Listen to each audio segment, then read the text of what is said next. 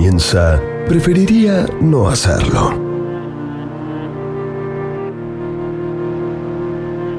Fernanda Iglesias, Francisco Noriega, Eduardo Gutiérrez, Ariel Fiorenza, Martín Algueró, María de las Mercedes Laguna, Juana Rodríguez Simón, Gustavo Noriega son Preferiría no hacerlo.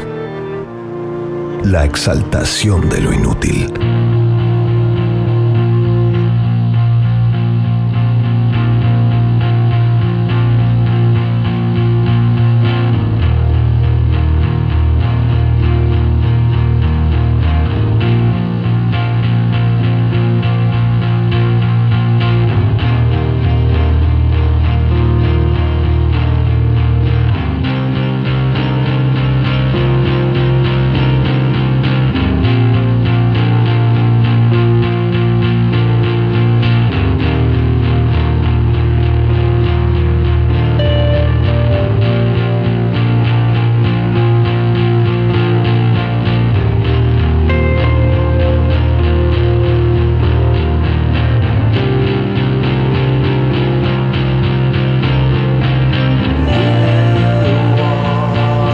Tal? ¿Cómo les va? Muy buenas noches. Estamos en Preferiría no hacerlo. Estamos en la 11.10. Hoy es miércoles, miércoles de la semana presencial de Preferiría no hacerlo. Ustedes saben que estamos viniendo una semana sí, una semana no, y de eso estamos eh, evitando un verdadero genocidio. Si, hubiéramos, si actuáramos de otra manera, probablemente caeríamos como moscas. Así que estamos contribuyendo a la sobrepoblación de la República Argentina. Es miércoles, eso quiere decir que es nuestro día temático. Vamos a hablar de una sola cosa de acá hasta las 12 de la noche. Vamos a organizar toda nuestra temática, todas las canciones que ustedes nos mandaron vía Twitter, eh, la, entrevista, las conversaciones, los audios, todo, todo, todo tiene que ver con una palabra. Y esa palabra hoy es la palabra belleza. Vamos a hablar de la belleza. Va a haber polémicas va a haber polémicas.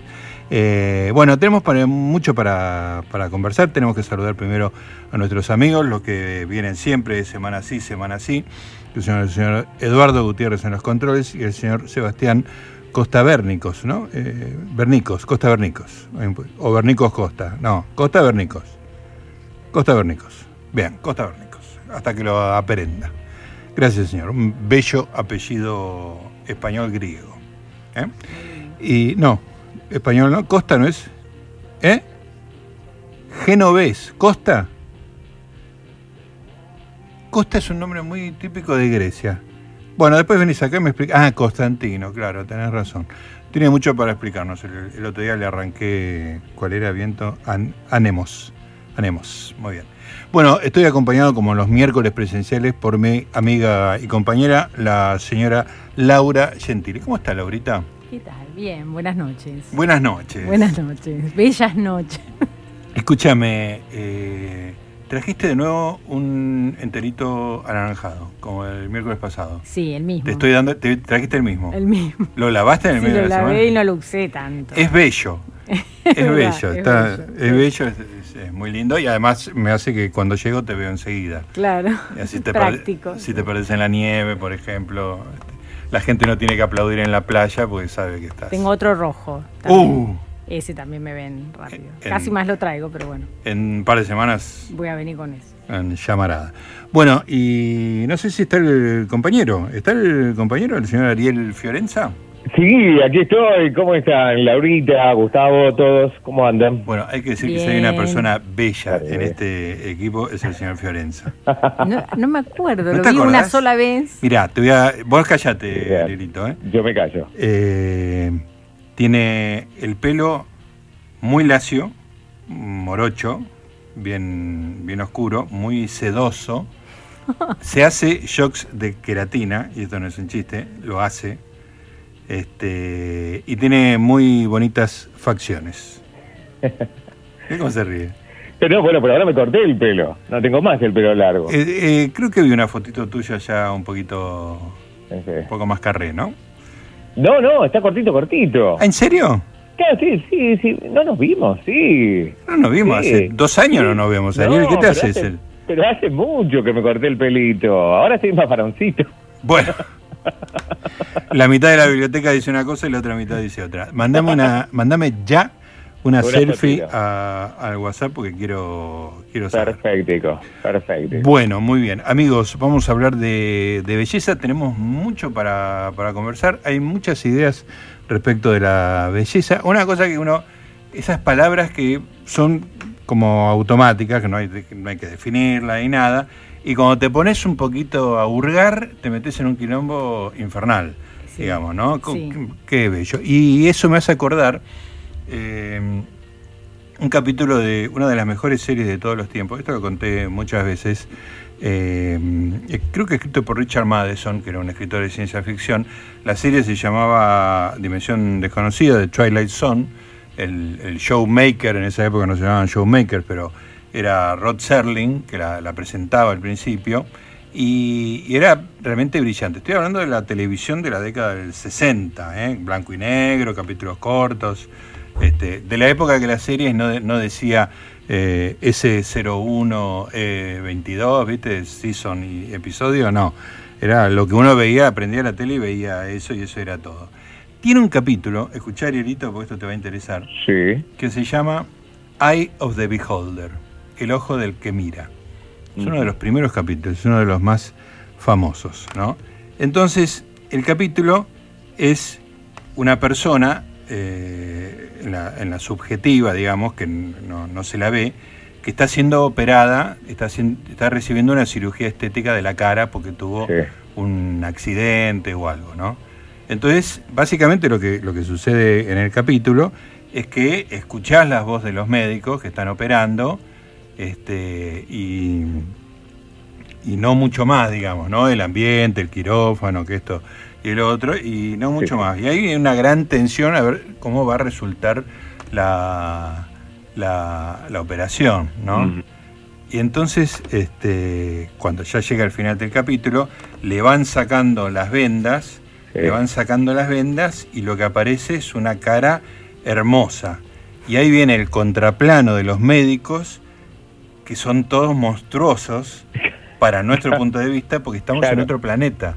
Claro. Y los médicos la ven a la chica, que para nosotros es hermosa, y se agarran la cabeza como, Como, que le salió mal. le salió mal, como que es monstruosa y la chica se mira en un espejo y empieza a gritar despavorida y la chica es una modelo, digamos, ¿no? Eh, para nuestros parámetros. Así que The Eye of the Beholder, o sea, el ojo del que mira, todo está, y la belleza está in the eye of the beholder, en, en- en los ojos del que mira. Ojalá Bueno. todos recordaran eso. O sea, como. Era como una es lección. como algo que, que se olvi- que, que se olvida, digamos, porque. eh, No hay, no hay un, un parámetro objetivo de belleza que uno tenga Claro. que eh, estar asociado a eso, digamos, ¿no? Depende de, lo que uno mira, de lo que uno quiere. Pero bueno, la, la ciencia ficción también tiene como esos cuentitos morales y este es, es fabuloso. Lo, lo vi hace muchos años, después lo busqué en YouTube y este es, es realmente maravilloso. Después voy a buscar unas imágenes y les voy a mostrar para que sepan de qué estoy hablando.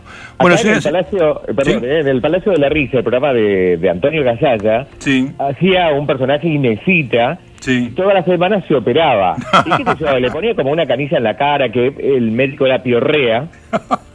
Era piorrea. Y era horrible. Capaz que una oreja se le ponía de nariz, un ojo en la Un cuadro de Picasso. Y bueno, y eso era la belleza. Dice, pero qué hermosa que está. Y todos, y todos la adoraban. Claro. Justamente con esa belleza totalmente atípica a lo que uno conoce, ¿no? Exactamente, buenísimo.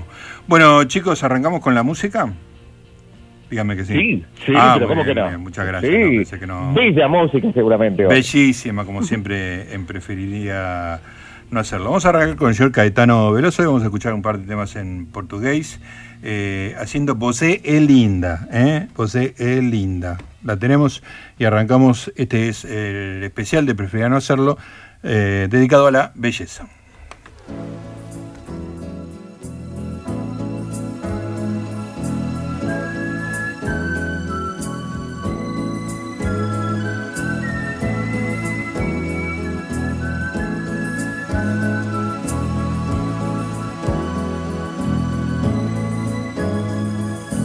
Fonte de mel nos olhos de gueixa, kabuki máscara.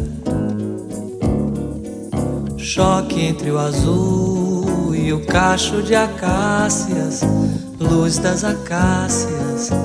Você é mãe do sol, a sua coisa é toda tão certa, beleza esperta.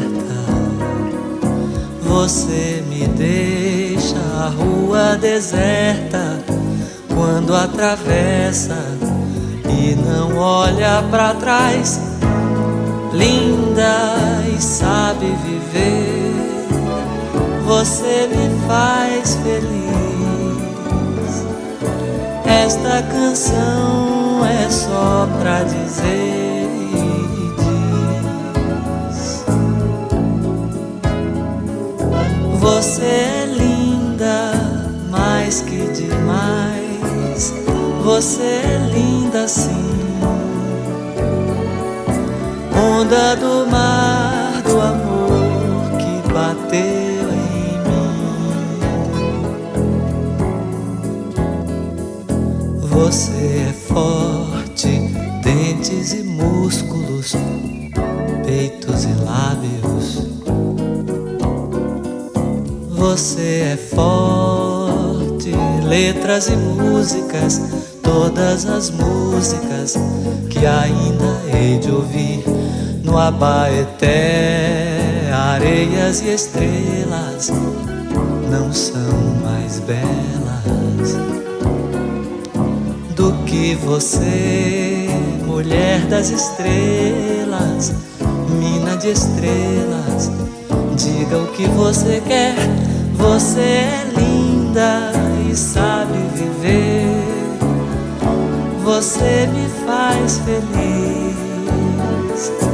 Esta canção é só pra dizer e diz: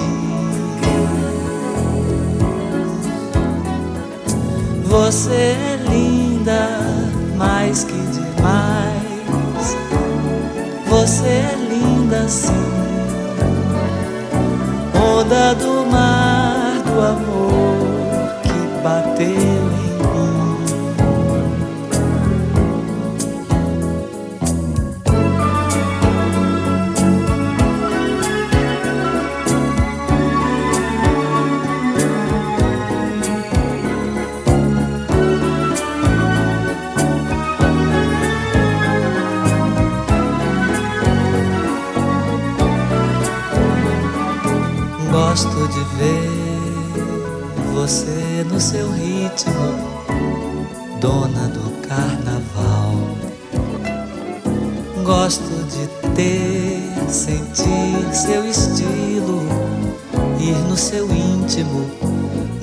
me faça mal.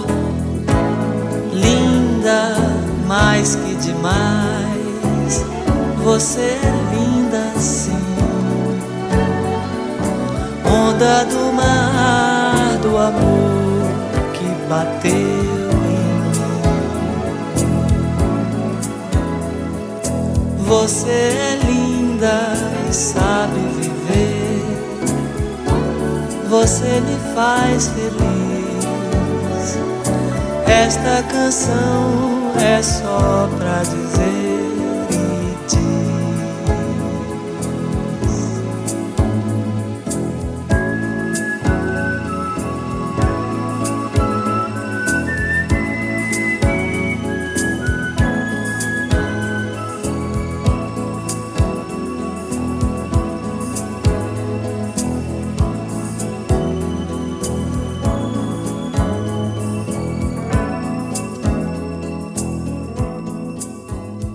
Preferiría no hacerlo. Espacio cedido por la Dirección Nacional Electoral.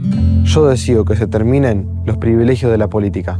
recuperar el comercio que me hicieron cerrar. Que la educación sea el camino para que mis hijos progresen. Yo decido que a partir del 14 de noviembre empiece otra historia. Yo decido. Emanuel Ferrario, María Inés Parri, Hernán Reyes, María Sol Méndez, Roberto García Moritán, candidatos a diputados de la legislatura de la Ciudad de Buenos Aires. Lista 501. Juntos por el cambio. Hola, soy Catalina Dlugui y ustedes ya saben que tenemos la hermosa costumbre de encontrarnos todos los sábados a las 12 en la querida 1110. Agarrate Catalina está hasta las 2 de la tarde y es el lugar que eligen los famosos para contar sus cosas y muchas veces sus secretos. Pero además tenemos toda la amplísima gama de posibilidades para pasarla divino y tener el entretenimiento detallado y todas las recomendaciones. Por eso nos seguimos encontrando a las 12 los sábados en Agarrate Catalina, tu lugar del espectáculo. Espacio cedido por la Dirección Nacional Electoral. Estamos cerca de lograr diputados y diputadas para fortalecer las luchas del pueblo trabajador, las mujeres y la juventud. Con tu voto podemos lograrlo. En Ciudad de Buenos Aires, Miriam Bregman y Cele Fierro, diputadas. Gabriel Solaeno y Mercedes Trimarchi, legisladores. Frente de Izquierda, lista 503. Espacio cedido por la Dirección Nacional Electoral. El voto de cada uno de nosotros es fundamental. Necesitamos más que nunca ir a votar para afianzar los valores irrenunciables de nuestra patria amada. Este 14 de noviembre te pido por favor que nos acompañes con tu voto. Yo decido. María Eugenia Vidal, Martín Tetaz, Paula Oliveto, Ricardo López Murphy, candidatos a diputados nacionales por la ciudad de Buenos Aires. Lista 501, Juntos por el Cambio. Che, cabezón, se bajó el gordo, loco. ¿No hace la gamba mañana para el partido? Ok, dale. No nos vaya a colgar, loco. Esta vez no, porfa.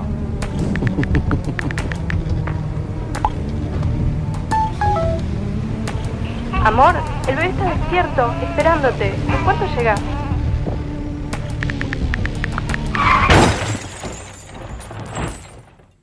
¿Recibiste el mensaje? El celular al volante mata.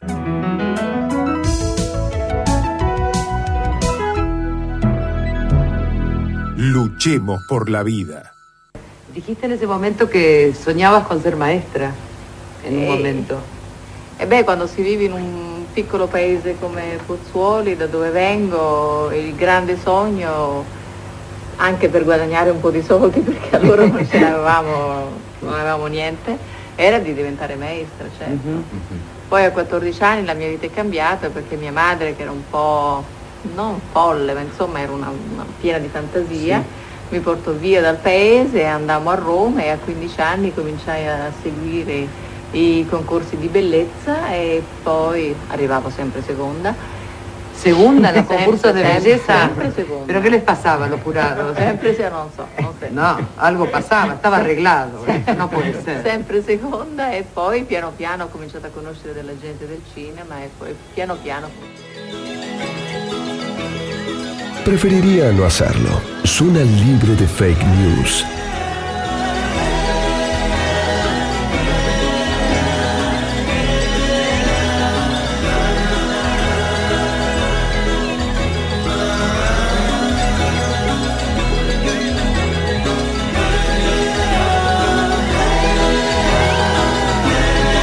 Muy bien, amiguitos, 22 horas 22 minutos. Estamos en Preferiría no hacerlo hablando de belleza con Arielito y con Laurita. Antes de leerlo, algo que, que- que nos va a aportar a esto que veníamos comentando, quiero que me digan los dos, y yo lo voy a hacer eh, también, eh, que me nombren gente famosa que consideren lo más bello posible, digamos, ¿no? O sea, algo que no no alguien que te parezca lindo, ¿no? Tienen en mente, tienen 30 segundos, esto es radio, no, no estamos conversando en un bar.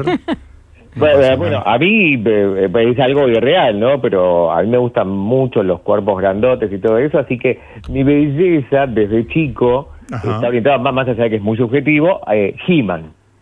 He-Man.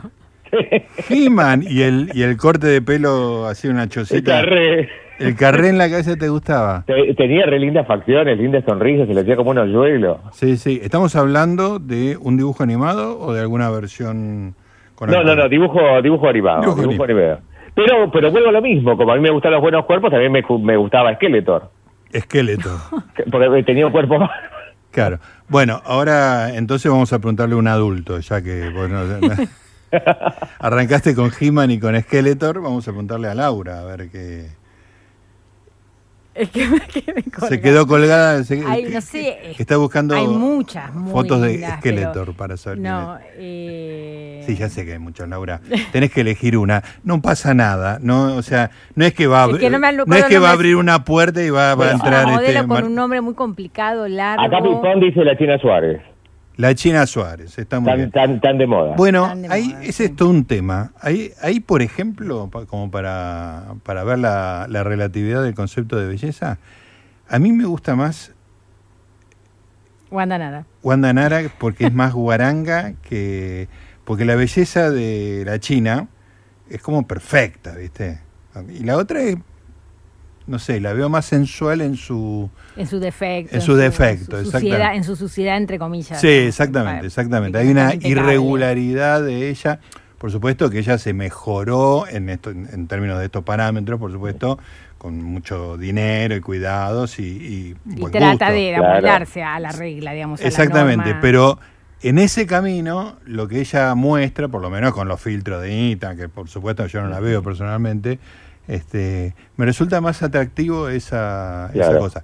No es lo que yo elegiría, después vamos a, a- a decir eso, pero ¿ya podés decir algo, Laura? No, sí, no, lo que pasa es que a mí el que primero que se me vino a la cabeza, que justamente le decían todo lo contrario, le decían El el, hombre más feo del mundo, Sí. pero lo que, lo que a mí me generaba de, de- de jovencita era lo mismo ante un efecto, de, de la- es el efecto de la belleza, que es como el deslumbramiento, la Sí. fascinación, el no poder mirar otra cosa, ella en Polo el Mundo. Claro. Era, va. No, y además ahora, ahora que murió, este, muchas generaciones, digamos, lo conocieron, viste, en las redes sociales, no tenían idea de quién era Belmondo. Y, y empezaron a circular, como cada vez que esos este, funerales públicos que hay en las redes sociales, que a mí me encantan, eh, había eh, muchas fotos dando vuelta de Belmondo, y más de una persona dijo, perdón, ¿por qué le decían el feo? Claro, era, porque era hermoso, Era digamos. hermoso, aparte, sí, todas las fotos de la época de la Nouvelle Vague. Claro, sin sí, aliento. este, sin aliento. Era súper sexy, o sea, como... como tipo increíble. Lo que pasa, y ahí iba a ir eh, lo que me pasó a mí, este, es que su contraparte era el Endelón.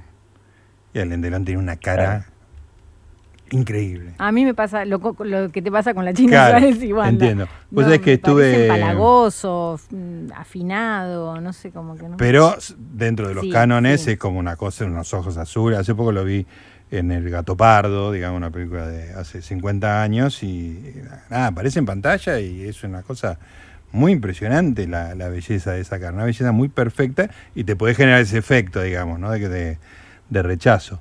Este, pero mm, cuando yo pido las canciones, eh, yo lo que hago es eh, pido por Twitter y ilustro con, con algo relacionado con el tema, sí. ¿no? Es- me gusta que sea algo relativamente creativo. Acá no, no, no me podía hacer mucho el canchero porque era un concepto abstracto, ¿no? Entonces empecé a googlear eh, actores y actrices conocidos y de repente digo, voy a buscar a, Le- a Delon. Y me apareció una foto que estaba Delon con Brigitte Bardot, una foto en blanco y negro, De pelote. un despelote, era como dos eh, de, de otra especie. Sí, Brigitte. Bardot también, diría, sí. Sí, sí. Increíblemente atractiva. A mí lo que me pasa es que eso me genera como bronca, como que me agarra una rebelión de por qué algo como la imagen genera esa especie de sumisión y de, eh, de sensación de, de, de admiración plena o de... Sí. rendi- ¿Entendés? Como, porque genera para... No sé, quizás Bueno. a mí me implica mucho la belleza y a otra persona no le genera A, eso. a lo largo de esta noche vamos a tratar de sacarte este, ese prejuicio que tenés, porque tenés como un prejuicio inverso, digamos. prejuicio hacia es la un prejuicio inverso, te lo vamos a sacar. La gente bella también tiene derecho. Como una pleitesía. a Eso genera como claro. para mí, un- eh, pone en un lugar de pleitesía a los demás, Sí. ante, rendidos ante la belleza. Y como ¿Y por qué eso no? me molesta. Lo mismo que con los, eh, la- por suerte ya no existen más, los rock stars. La Sí. época del rock y el bananismo rockero Sí. que generaba toda una pleitesía hacia toda una, una idolatría que me, que me mole, que me cae mal. Yo estoy a favor. Eh, para... No, no sé con qué argumentos lo vas a sostener. No lo voy a sostener, pues simplemente estoy a favor. Eh, tengo una nota acá, eh, la vamos a leer rapidito, que me gusta mucho porque complementa todo lo que estamos diciendo. Top 7 de los más locos cánones de belleza en la historia. Y ya el título es gracioso, porque que diga Siete. locos. Ah, que- yo pensé que sean solo siete y no diez. Claro, siete es arbitrario, pero eso me gusta, digamos, que no sea, Sí, que no sea, diez. que no rinda pleitesía ante el sistema decimal Sí. y sea capaz de poner un número primo como es el 7. O sea que el 10, perdón, sería como el bello del. Claro, exactamente, Pero de acuerdo a tu teoría no te tendría que molestar y no querrías tener estar a favor del 7. Pero con el sistema decimal tengo un problema. Ah, bueno. Porque se le rinde demasiada pleitesía. Bueno, eh, no, lo que me hace gracia es que diga los más locos cánones de belleza, como, como diciendo, el canon racional es el que tenemos ahora, todo esto es una locura, digamos, ¿no? Es totalmente absurdo. Bueno, arranco. Siete, monoceja en la antigua Grecia, tipo Frida Kahlo. Aunque ahora hay moldes, lápices y pinzas para poder tener unas cejas bien delineadas, en la antigua Grecia esto hubiera sido un asesinato a la belleza. En esa época, en Grecia, una moda que alcanzó popularidad era dejarse ambas cejas unidas como una monoceja, por lo que la parte del medio se pintaba o incluso se dejaba pelo de cabra para que pareciera más realista. Muy divertido. Sí. esto. Bueno, eh, segundo, cejas de distinto color. Segundo, no sexto. Cejas de distinto color. Pareciera que en el mundo antiguo las cejas eran todo un terreno de experimentación y que en los siglos II y III en China se hizo moda el pintarse las cejas de colores. Está perfecto eso. Esto luego de que uno de los gobernantes le ordenara a sus esposas tenerlas verde azuladas. Ellas se depilaban y luego se pintaban las nuevas cejas con una costosa tinta. Pronto se hizo moda entre la clase alta, ya que hacer la tinta muy cara solo se la podían permitir los más acomodados. Quinto, y este es mi canon de belleza a full. Obesidad como símbolo de bello. Claro. Ah, ves que también te revelas. Sí, ah, pero es que no es que me revelo, o sea, yo- a mí no me molestan Ah. las personas bellas y flacas, me molesta, digo, me gustan más las gordas. Ah, perfecto. Yo quiero una Sí, gorda sí, sí. para pasar el invierno, como decía. Encima todas las gorditas son bellísimas. Las, la- tienen la pielcita tirante, ¿viste? Dice, Estos son No, esas tiene una cara hermosa. Sí, estoy totalmente de acuerdo. Bueno, te leo. Actualmente hombres y mujeres luchan por mantener una figura esbelta y atlética. Sin embargo, en la antigüedad no siempre fue así. Arqueólogos han descubierto estatuillas del Paleolítico temprano que representan a mujeres obesas, desnudas y con atributos sexuales exagerados como senos muy grandes. Hay una del año 25.000 antes de Cristo. Este, y después, eh, a comienzos del siglo XX, en Estados Unidos y Europa, apareció el Club de los Hombres Gordos, quienes pensaban que ser obesos les daba un estatus de riqueza y poder. Claramente, este ideal de la figura masculina fue dejado atrás por los cuerpos musculosos. Una verdadera pena vivir en el tiempo equivocado, dice el autor de la nota, que como yo está pasado de peso, obviamente. En fin. Bueno, después leo las cuatro primeras. Está bueno, ¿no? Porque Sí, sí. Lo, lo que es ridículo es pensar que este Que- canon es el- que no es loco. Claro, este es el correcto. y Este es el correcto, no. y los demás son como, como irracionales. Eh, igual, igual sí. ojo, estamos hablando mucho de la belleza y todo eso, pero no nos olvidemos de los feos. El dicho de los feos. Que el, eh, ¿cuál- El feo- cuál- me da miedo. El feo, mm, lindo. Ah, ah, ah, ah. Bueno. Ojo, porque el, el lindo piensa que solamente con su Que con eso vuelva, ya está. El otro no, el otro labura, así que... Más eh, trabajador. Puede ser. así. No lo Eh, descartamos. Y hay, Bueno. hay dos dichos más. Para ser bello hay que ver destellos. Para ser bella hay que ver estrellas. Bueno, no sé, no, no entendí lo que quiere decir, pero está, pero está bueno igual. Lo, lo que cuesta. Por lo menos rima. ¿no? Lo, que, cuesta. Para ver, repetí, para ser bello, Hay que ver destellos. Para ser bella hay que ver estrellas, ¿no? Lo que cuesta. Muchas veces se es bello, pero con mucho dolor. A base de mucho dolor. Pero el hombre no. Dentro de ese dicho Sí, porque el destello- hombre No, el hombre también- no, Ah, el ah, es como que también le Sí, cuesta. Sí, es el dolor para No, ma- ahora el hombre con el asunto de la depilación debe ver, pero destellos, los soles, todos los planetas. Arielito, vos que te has inyectado cosas en la cara para ser más bello, este, Ay, Dios, lo que duele algunos pinchazos. Bueno, Dios. después nos contás. Vamos a escuchar a Joe Cocker con una canción de Randy Newman que se llama You Are So Beautiful.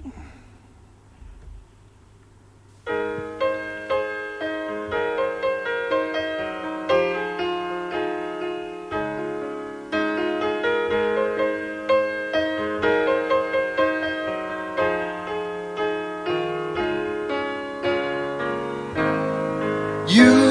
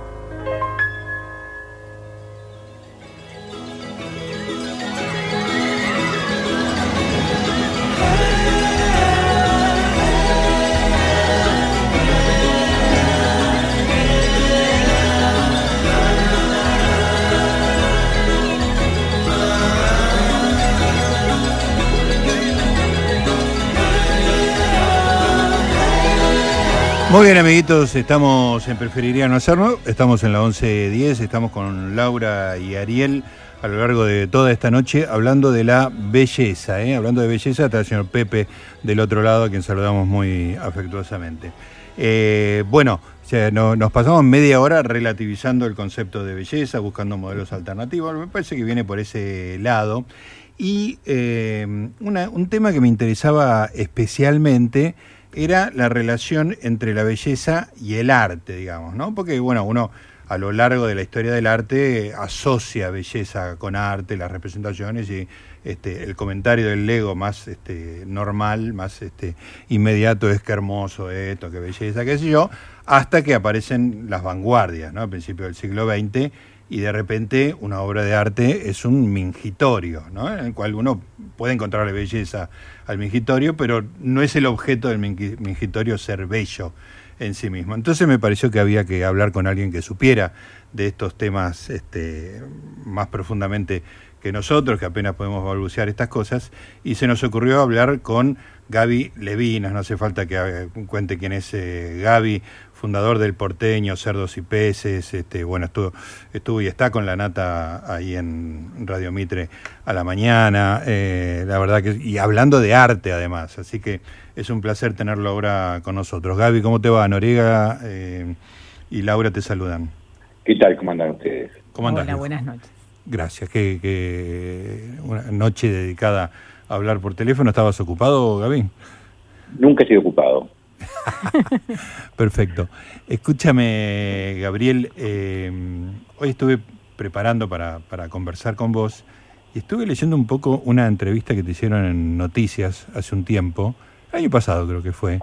Este, tu vida es espectacular. Epa. Has hecho, Y, eh, yo no sé si es espectacular. Yo, yo la pasé bien, te quiero decir. pero hiciste cosas no comunes. Bueno, eh, por eso la pasé bien. Claro, exactamente. Pero sos consciente, o sea, te fuiste a vivir a... a- a- te- tocaste eh, la guitarra en la calle porque te quedaste sin plata en Europa, eh, te- te- tomaste el subte, hiciste vida en, en Formosa tipo cocodrilo dandy, decís ahí. Hiciste un montón de cosas distintas y eso está bueno. Vos sabés que eh, la mayoría de las cosas que, que más me gustaron son aquellas que yo hice cuando no sabía hacerlas, las que las aprendía mientras iba haciéndolas. Me metía Claro, cosas. claro. Eh, pero en realidad lo que descubrí, por suerte bastante temprano en mi vida, es que la mecánica de las cosas, la lógica de las cosas es, es común a casi cualquier emprendimiento. Digamos, no, no hay tanta diferencia esencial entre, entre hacer una fábrica de impermeables, una galería de arte, una revista o, un, o un campo. Si hay ciertas lógicas, ciertas cosas organizativas, ciertas cosas que... O cocinar, en, cocinar, cocinar inclusive. Vos hay que decidir en tu casa a seis personas y te dejen cocinar para seis personas dos o tres platos. Es muy importante saber qué cosas hacer primero, qué cosas hacer después, qué cosas puedes hacer mientras tanto. Ese sistema de organización, Claro. eh, que lo, lo puedes aplicar también a pintar un cuadro, digamos. eh, eh, el problema es primero entender un poco la esencia de eso, y lo demás son cosas que se aprenden más fácilmente. Pero, pero el, el tema es encontrar por ahí. Yo, yo por suerte, eh, tuve, qué sé yo, me pasaron cosas que me hicieron entender eso muy rápidamente, me animé a hacer cosas eh, que por ahí, desde desarmar un motor, que nunca pensé que yo iba a poder hacer. Ah, eso, es- eso ya me parece magia a mí. No, no, es que yo pensé que no era posible. Es que, ¿sabes lo que pasa? Que cuando estás en el medio de un desastre Claro. total, en el medio de la nada y no hay nadie que te ayude, eh, empezás a, a darte cuenta de que sabes un montón de cosas que no sabés que sabías. Es Claro. Cosas que, que estabas parado mirando como el mecánico hacía no sé qué, mientras vos le pagabas al tipo y mirabas lo que él hacía, y eso que vos viste en algún momento te salva la vida. Claro. Eh, te salva la vida, quiero decir, exageradamente. ¿no? Sí, sí, sí, pero te saca de un aprieto muy complicado. Te saca un aprieto, sí. Sí, sí, Y- esa, esa presión saca lo mejor del ser humano, ¿no? Sí, de, de ningún modo te puedo asegurar que hay un montón de gente que vive muy bien en la ciudad, que si lo metes en medio del monte se morirían de hambre. Se muere a los dos días. No, sí. Porque es, es un sistema de apañar fracasados, de apañar inútiles. este, entonces está lleno de gente que sigue para una mierda, pero capaz le pasa bomba y puede llegar hasta ser presidente de la nación. Claro, es verdad. No, no demos nombres. Eh, Gaby, hablemos de, de la belleza y el arte. Decime qué, qué pensás. Bueno, digamos, el arte y la belleza, eh, hay una asociación inmediata, na- natural, intuitiva de, de la de la mayoría de la gente cuando habla de arte, como cuando habla de la música y demás. Pero en realidad la belleza en el arte no tiene que ver con la belleza eh, de una mujer o la belleza de una, de una forma. Perdón, mi perro anda por ahí ladrando. Saludo Eh, para él. eh, yo creo que la belleza en el arte este, este tiene más que ver con la capacidad de producir una obra que conmueva, y a veces no conmoves con belleza, a veces conmoves con un desastre, con un fusilamiento de bola, o con Claro. no es bello en un sentido eh, que no es lindo ver un tipo que se despedaza frente a la vara de un cañón, digamos.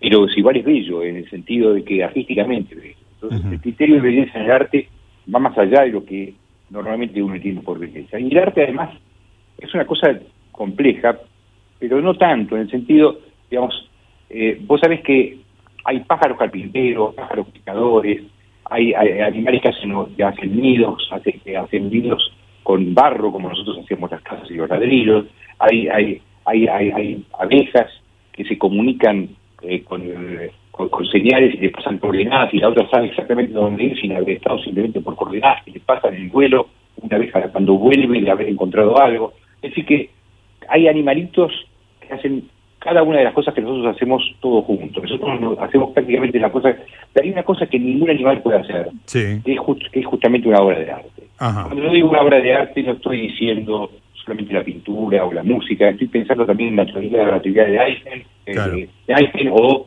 en, en un tipo que es un barrilete y descubre un pararrayo. Eh, ¿qué, qué, qué es esto? Es decir, yo- eh, el, el- el hombre es el único tipo capaz de, de- de hacer un, un dibujo o hacer un- un- una música o hacer un librito, y el tipo se muere, desaparece, y 200 años después alguien encuentra ese dibujo, o encuentra esa, esa partitura, o encuentra, y le, ca- le caga la cabeza al mundo, ¿entendés? Claro. Es decir, vos sos capaz de guardar energía en un objeto, que ese objeto después tiene la capacidad de producir modificaciones en la realidad, aún cientos de años después de muerto el tipo. Y eso es una cosa que solamente un hombre lo puede hacer. Un hombre quiere decir, una- un hombre Sí, un ser humano. final, un, un ser humano. Eh, y el arte tiene que ver con eso. Eh, por eso digo, la belleza no es solamente una mujer perfecta o una, o una hermosísima flor pintada o un paisaje maravilloso. Eh, puede ser una cosa descarnada, puede ser una cosa dura. Me acuerdo que yo tenía un, yo me- una vez me compré un eh, de Heredia, un, Heredia es un escultor argentino de los años 70, 60, muy, muy bueno. pero que de momento hacía cosas que eran terribles, que, eran, que, que- que lo hacía además con los textos que parecían de basura, eh, eh, pintado con pintura eh, muy roja, muy fuerte, eh, casi pintura seguramente de, ni siquiera a veces pintura de artista, sino pintura por ahí de pintor de paredes o de esmaltes. Y era, eh, se llamaba Ricky el pájaro, y era- un bicharraco con un pico enorme, con botas. De, de- de mi mujer me lo hizo sacar de casa. Dice, vos, vos no puedes tener eso acá. decía. Eh, y, y hoy, hoy es- eso después terminó en un museo que yo lo doné porque tuve que sacar de casa y después el tipo del museo, hijo de puta, lo vendió, yo se a venta en el medio porque no tenía derecho a venta del tipo y terminó en una colección y es considerada la pieza más importante de Heredia. Y es feo, ¿entendés? Qué genial. Y no, y no- es feo el sentido de lo que uno entiende por lindo. Claro, claro. Entonces, ahora, el otro día estaba viendo una, una, una, belleza persa de, de, de, principios del siglo, y, y también vi una belleza, la, la, la- la mujer más linda de la universidad, de, eh, yo no me acuerdo si era Harvard o alguna de esas de Estados Unidos, que la, la elegida como la más linda, y hoy no la dirigen, pero ni- ni siquiera como, como, como modelo alternativa este, de, belleza no hegemónica, por lo que la llaman ahora. Este, porque eran feísimas, y en aquel momento les parecía lindas, inclusive el criterio de belleza va cambiando con el tiempo. Lo que no Claro. cambia, lo que no cambia es la capacidad modificadora que tiene el arte. Y vos sabés que la gente cree que el arte es un tipo, que vos lo sabés por la música seguramente, había un tipo, alguno que se llama Cacho Tirado, ¿no? Sí, claro. Cacho Tirado no se equivocaba nunca, Sí. cada nota estaba exacta. Y sin embargo, yo lo escuchaba y no me conmovía nada, y de repente Sí. un día me fui a ver a Atahualpa del Pan y tenía artrosis, y, Ajá, podía mover claro. los dedos, Sí. y agarró la guitarra, se puso a tocar, y yo casi lloraba. Claro. ¿Entendés? Entonces no pasa por la eficacia, ni pasa por el virtuosismo el arte. El virtuosismo puede ser el peor enemigo del talento, ¿no? Claro, claro. Eh, eh, eh, en cambio, en cambio, yo creo que lo que produce una obra de arte es la pelea del artista por conseguir algo que no se consigue. Es decir, si lo conseguís es porque pediste poco, porque buscaste poco. Entonces el artista se pone a pelear, tratar de hacer una cosa, un error te lleva a una, una cosa nueva que no habías pensado, sabes aprovecharlo.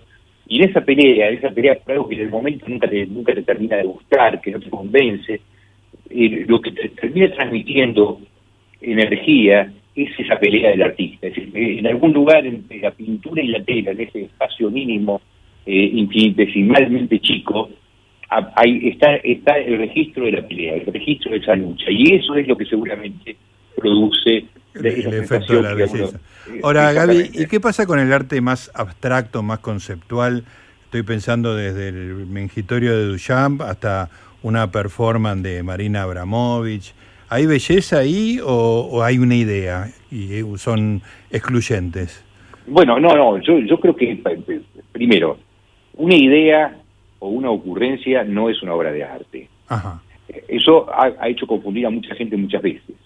Creer que porque yo tengo una buena idea y la, y la pinto o, o la, o la hago en una fotografía o en una performance, ya con eso ya me gané la gloria. No es así. Es decir, hay ideas y hay ideas. Así, yo tenía un amigo que lo decía de una manera más bruta, y como es a esta hora no es protección al menor, lo puedo decir. Dale, tranquilo. Decía, decía eh, yo le mostraba una obra y el tipo la miraba y decía, este tipo no se rasca los huevos helados de adentro. es decir, que, eh, que para hacer una obra de arte hay que rascarse los huevos helados de adentro. Sí.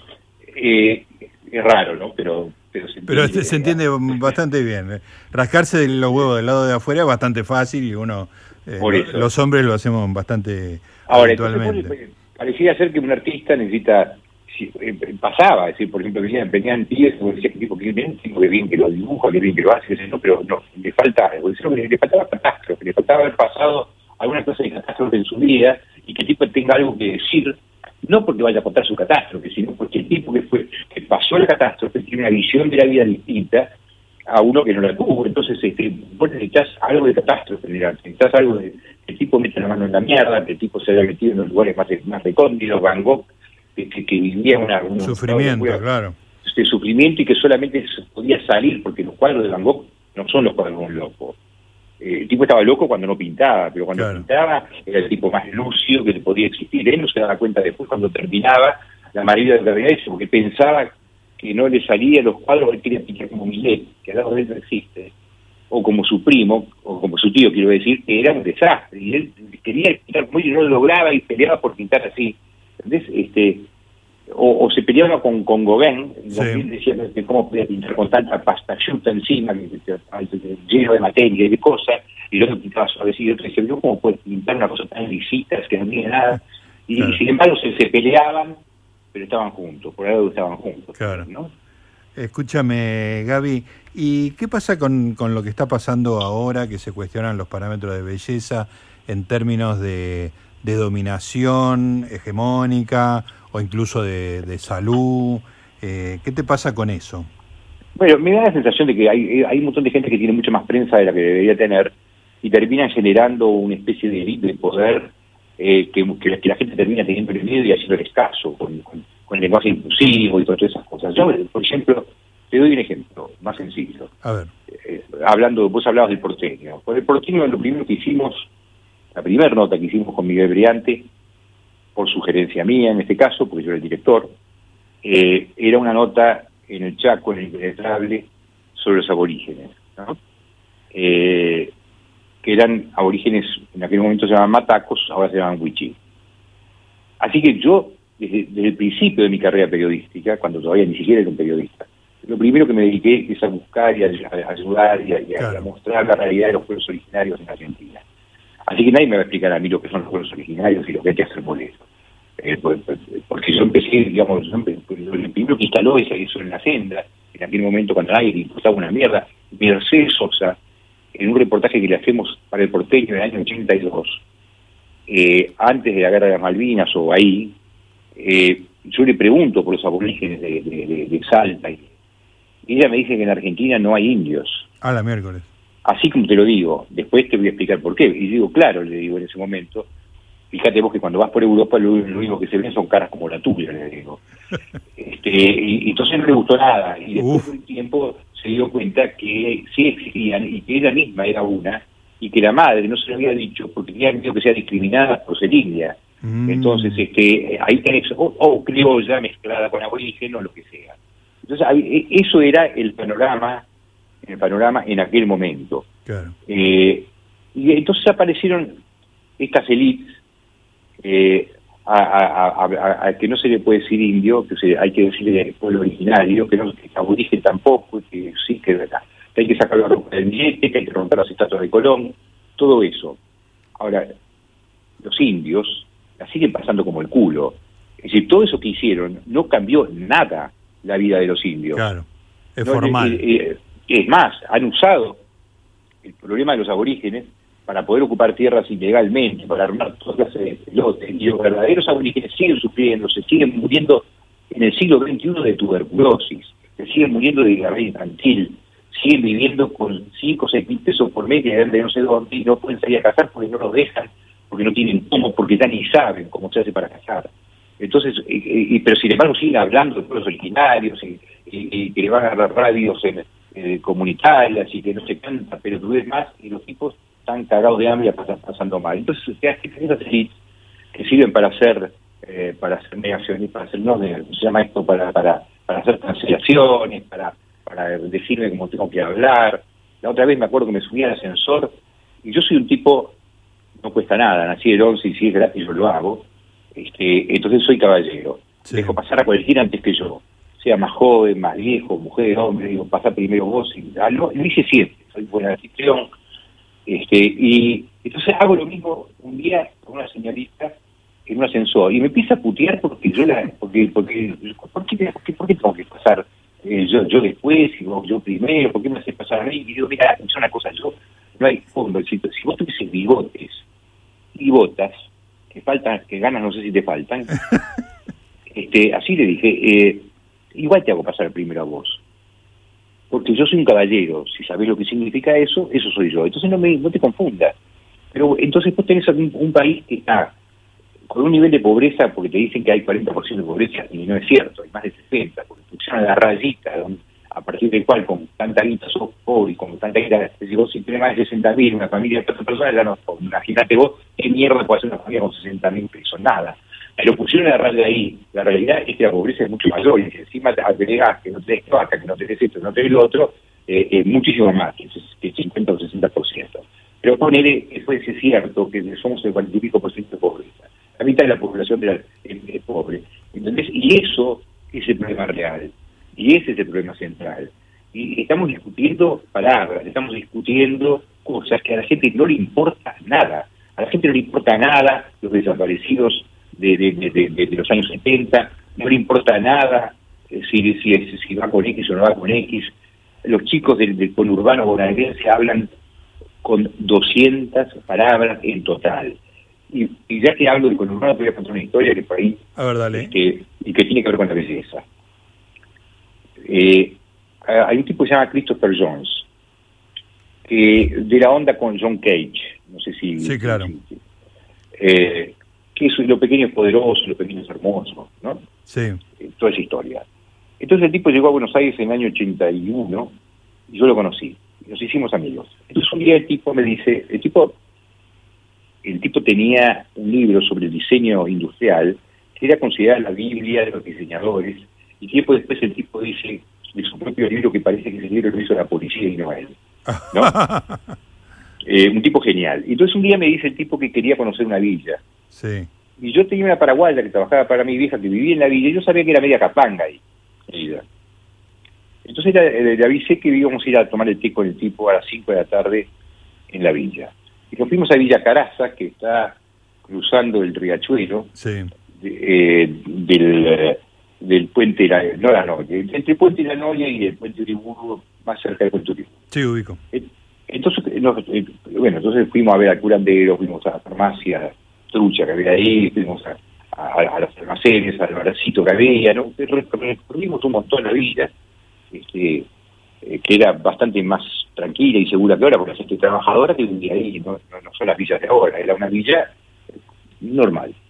Entonces, cuando estamos yéndonos ya, después de haber tomado el té, el five o'clock tea con el inglés, en la casa de Maruca, así se llamaba ella, eh, se para frente a una casa blanca, que debía tener, poner 3 metros por 3 metros, toda la casa. Lo que tenía la casa que estaba toda pintada de blanco y tenía la puerta en el medio perfectamente simétrica, dos ventanas, una a cada lado, con una rejita cada ventana pintada de violeta. Sí. El- eh, al, lado de, al lado de la pared, un pasto, como si fuese un jardincito que no tenía más de 20 centímetros, 30 centímetros de ancho, y, un- y una rejita que cuidaba ese jardín. Entonces el tipo se para frente a eso, lo mira detenidamente y me dice, ¿ves? Después de haber andado por todo el mundo, esto que vos ves acá es común a toda la gente. Digo que pintarlo de blanco, no, me dice. La simetría, no. ¿Qué? Las rejas, las flores, no, no, no. La intención de hacerlo más lindo. Qué bueno. Que eso es lo que es común a la gente, la intención, de, la intención de hacerlo más bello. Espectacular. Muchos años, muchos años después, yo era del mismo partido político que Alderete cuando era pendejo, Alderete el, el piquetero, ¿no? Sí, sí, me acuerdo. Entonces, este, hace unos años atrás, no mucho, o sea, seis o siete años, lo fui a visitar y dije, me gustaría dar una vuelta por ahí. Y nos fuimos por la matanza, así como yo, Christopher Jones lo acompañé en aquel momento por el otro lado. Y empecé a mirar las casas, lo- los jardines no estaban, el reboque ya no existía, no había ningún adorno, ninguna planta. Ah, mira. Y me, y me di cuenta que nos habían sacado eso, la intención de hacerlo más lindo.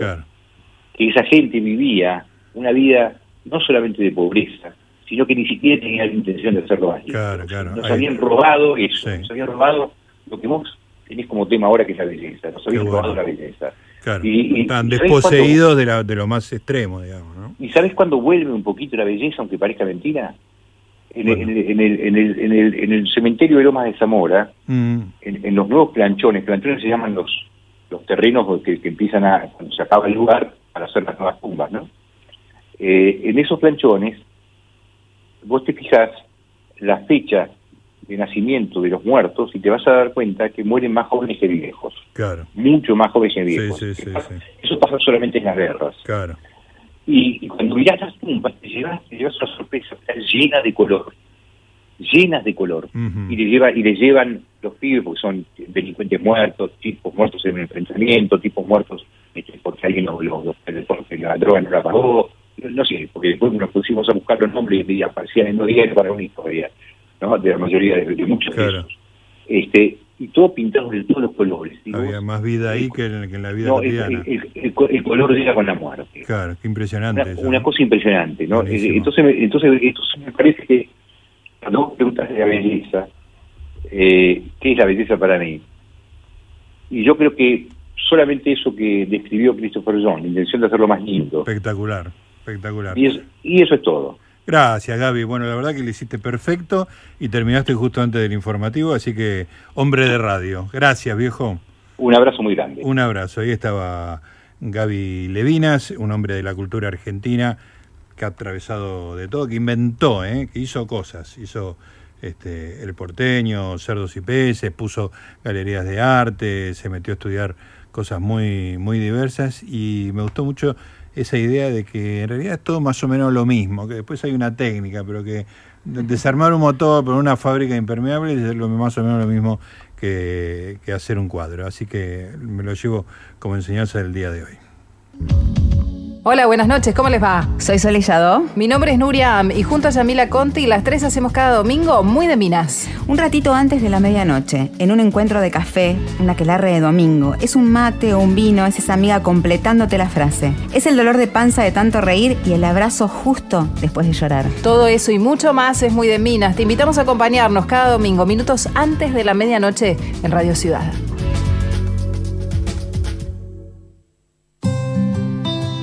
Conectate con la ciencia jugando y aprendiendo en familia. El Planetario tiene propuestas para todas las edades, que van desde actividades para armar y colorear hasta podcast de entrevistas y curiosidades astronómicas.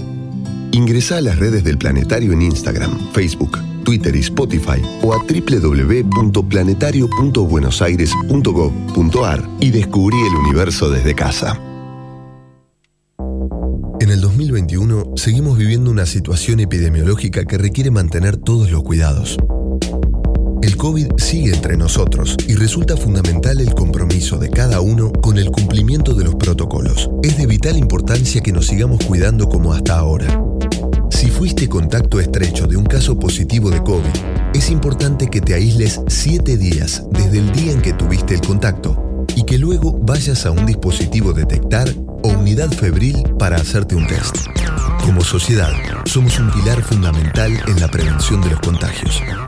Y por eso es de vital importancia que no nos relajemos con los cuidados. Más información en www.buenosaires.gov.ar barra coronavirus barra contacto estrecho. Para saber qué pasa y para saber qué hacer, necesitas estar informado.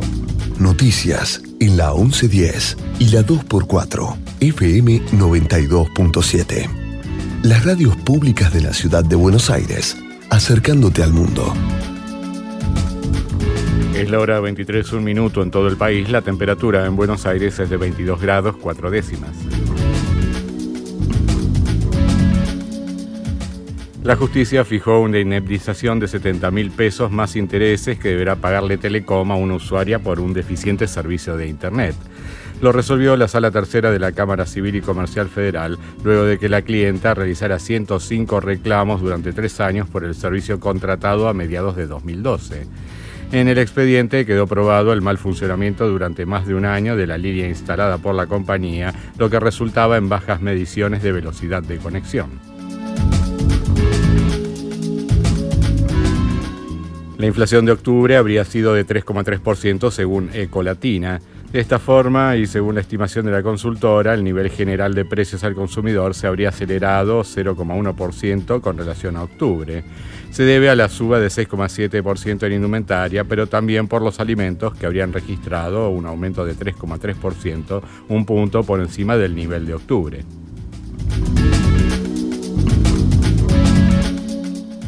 La producción de autos registró un aumento interanual de 42% en octubre. Los datos informados por la Asociación de Fábricas de Automotores señalan además que las exportaciones se incrementaron casi 75% en el mismo periodo.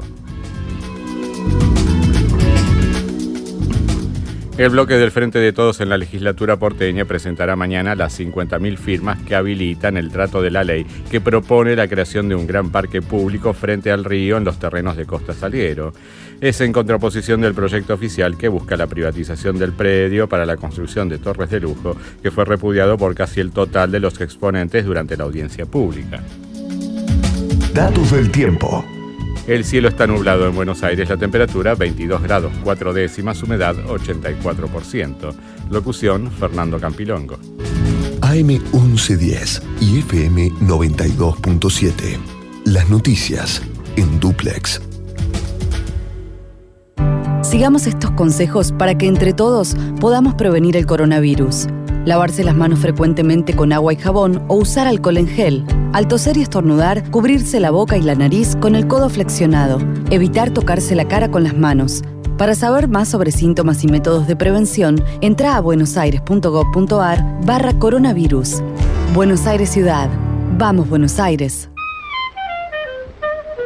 El primero de diciembre de 1955, una mujer negra de 42 años, llamada Rosa Parks, viajando en un colectivo por el estado de Alabama en los Estados Unidos, rechazó la orden del conductor de cederle su asiento a un hombre blanco. Dijo, preferiría no hacerlo.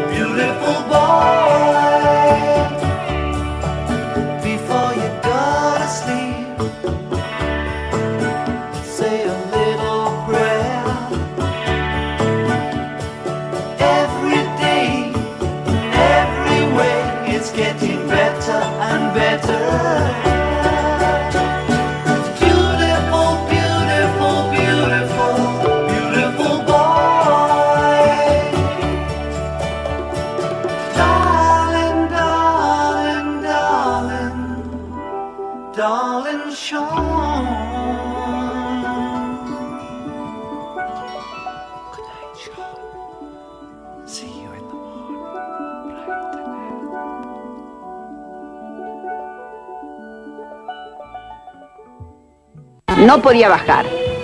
Ahí está intentando bajar. Y este, bueno, parece que la policía estuvo un poquito, según me han contado, estuvo un poquito violenta con algunas personas y Yuya se fue, se retiró.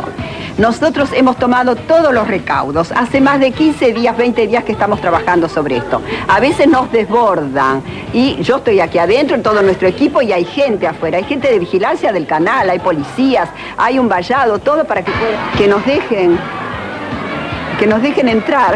Yo sabía que iba a pasar esto. ¿Quieren que les diga todo lo previsto? Hace más de 20 años. La Paquita, bienvenida. Bienvenida.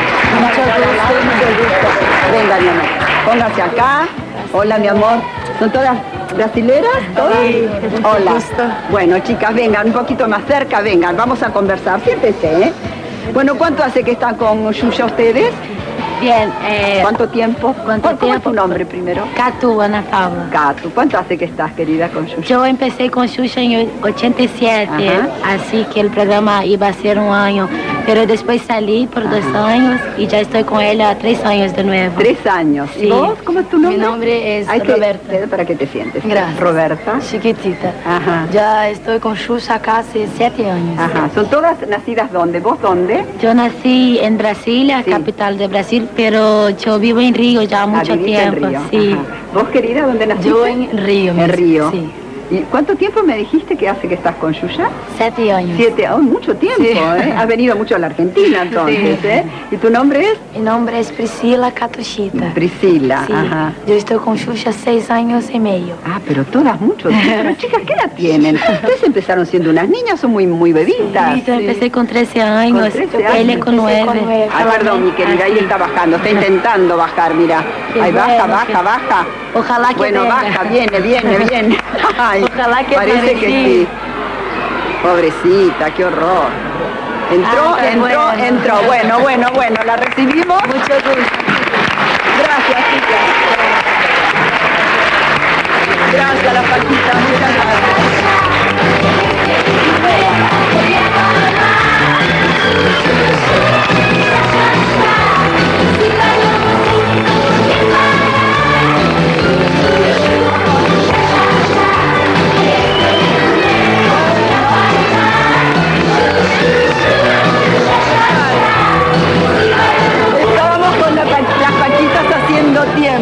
Yo te pido mil perdones, Yuya. Mira, yo quiero que sepas lo, lo mucho que hemos organizado esto, pero nos ha desbordado. Nosotros no podemos manejar la calle, lamentablemente. Decí todo lo que tengas que decir. ¿Estás dolida? ¿Estás molesta? Sí, Decilo, por favor. Es porque no, mira, es que Sí. porque no fue solamente, como dijo acá dentro del estudio, yo creo que las personas que ya saben el- la importancia de mi público, Muy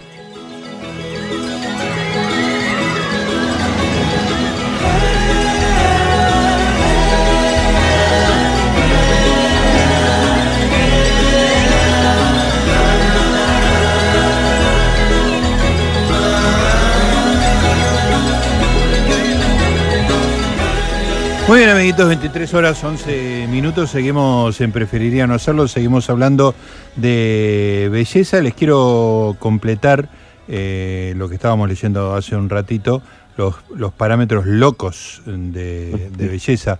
Como decía, que ya apareció uno que para mí es el favorito, que es el de los obesos. Las obesas en mi caso. A mí me gustan las gordas.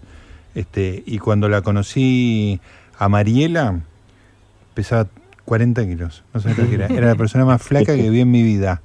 Una cosa increíble. Después la fui engordando yo. La fui llevando hacia lo mío. Bueno, eh, ¿estás Arielito para seguir escuchando? Sí, pero por supuesto. Sí, sí, Cuatro. Bueno, de- pasamos de las monocejas en la antigua Grecia, cejas de distinto color en la vieja China, obesidad, que es lo mejor, cejas y frentes depiladas en el siglo XIV. A fines del siglo XIV, la reina Isabel de Baviera impuso la moda de depilarse las cejas y parte de la frente para que se viera más ancha. Asimismo se usaban los conocidos cuellos de cisne e incluso en ocasiones se sacaban las pestañas. Eso me da mucha impresión. No, es terrible. La mujer sin pestaña, va, la mujer, el, el ser humano, Ser humano. sin pestaña es muy impresionante. Sí. Eh, te, te da una sensación de... Androide. De androide, exactamente. Bueno, puesto número 3, y ya se vienen los más eh, bizarros de acuerdo a nuestro punto de vista. Cráneos deformes y escarificación en los mayas. Y un poco de estrabismo, ¿por qué no? Dice el título. Los mayas fueron una de las civilizaciones más desarrolladas de la antigüedad, pero también tenían extraños ideales de belleza. Entre estos estaba la escarificación, que consiste en cortarse partes de la piel para dejarse costras con formas en la cara. Impresionante. Asimismo ponía a los... ¡Ay, esto es terrible! Asimismo ponía a los niños bolas atadas desde el pelo por sobre ambos ojos. Esto para que torcieran los ojos y desarrollaran estrabismo. O sea, los hacían viscos de prepo. ¡Qué horror! También se han descubierto cráneos deformados intencionalmente, lo que se lograba poniendo tablas en la cabeza del infante. Bueno, esto ya más allá de, de- de los cánones de belleza, hay una, una crueldad, digamos, este sufrimiento innecesario. Bueno, uñas, de, el, el número dos. Uñas de, atensado, ¿eh? Vos que sos medio de, de ponerte nácar en las uñas, eh, Arielito. No, no, pero sí es cierto, un poquito de brillo, no, no viene mal. Escucha, uñas de 25 centímetros. Ah, incómodo. En la dinastía de Queen se hizo, no de Queen, eh, no de Freddie Mercury, de Q-I-N-G. King se hizo muy popular la moda de usar las uñas largas. Estas eran una prueba de que no requerían realizar ningún trabajo, ya que tenían sirvientes que podían hacer todo por ellos. Eso está buenísimo. Salvo revolver el, el azúcar. Claro, o sacarse la cera del oído. Ahí le pedían a, la- a los monarcas. Su majestad me saca la cera del oído. Las uñas podían alcanzar los 25 centímetros de longitud y a veces eran protegidas con cubiertas de metales preciosos adornadas con piedra. Otra buenísima es para rascarte los pies.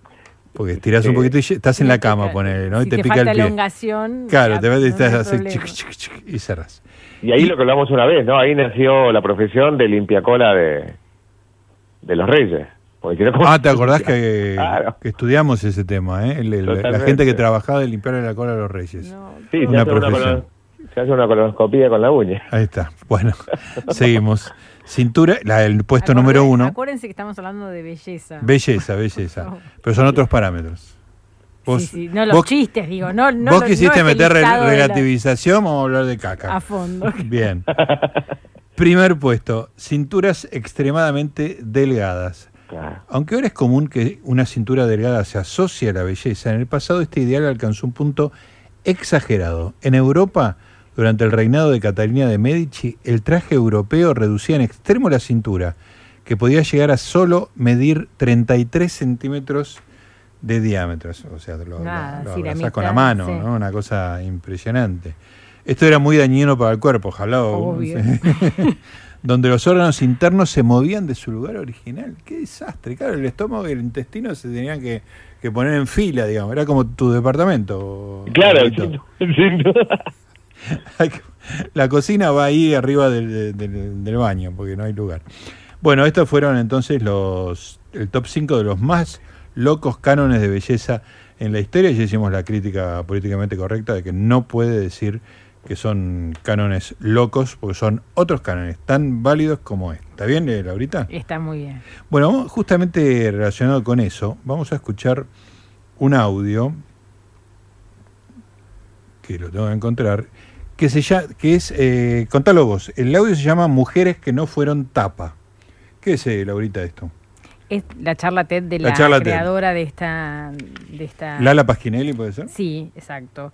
Eh, ella es una artista plástica y abogada que empezó, eh, que creó este, tiene una página en Instagram, pero, pero en realidad también tiene una página en internet, un sitio en donde realiza como activismos y, campañas y, muchas, todo relacionado a la idea de, construir como lo- los, los, los parámetros de belleza estándar en este momento como o hegemónicos, si se quiere usar la palabra, como eh, ella llama hackear estereotipos. Ajá. O sea, ha- hackear estereotipos de belleza y, e intervenir Claro. interviene, en realidad se empezó a dar cuenta cómo, cómo, eh, empezó a estudiar cómo aparecían las mujeres en todas las imágenes, en todas las tapas de revistas, y que y después hacía una comparativa con toda la, la de los hombres y se mostraba que todas las mujeres estaban, los hombres estaban siempre vestidos como más o menos uno los puede ver por cualquier lugar, eran Sí. hombres variados, cada uno hacía distintas cosas y estaban en poses eh, como normales, y las mujeres eran siempre con poca ropa, siempre eh, eran todas como Mucho iguales, todo, sí, mucho más estereotipado, pero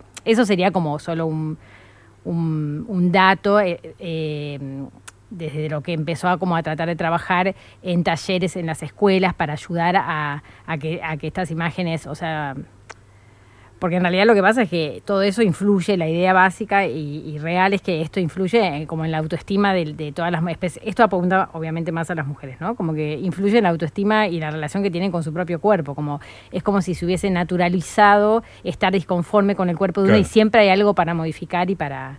Lo que vamos a hacer entonces es embellecer. escucharla a Lara Pasquinelli, ¿no es cierto? Eh, en esta charla TED son siete minutos y después lo discutimos, porque a mí no me convence to- del todo esta, esta idea. Me voy a por ahí- concentrar y te voy a... Por ahí no tengo argumentos, pero lo cierto es que hay que discutir.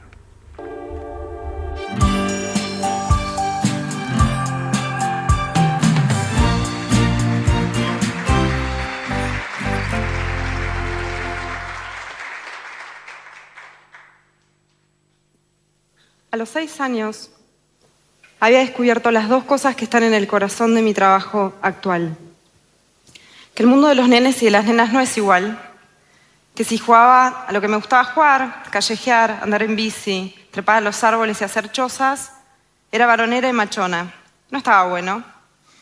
Porque claro, las nenas tenían que cuidarse la ropa, ser prolijitas, saber cruzar bien las piernas para que no se les vea la bombacha, jugar a la mamá y a las muñecas adentro de sus casas. Un poco lo que se espera que hagamos después también. Lo segundo que descubrí por esa época fueron las revistas. Soy artista, activista, artivista. Creo en el arte como herramienta para transformar el mundo y para sembrar mensaje. Mi proyecto se llama Mujeres que no fueron tapa, porque ¿qué pasa con las revistas?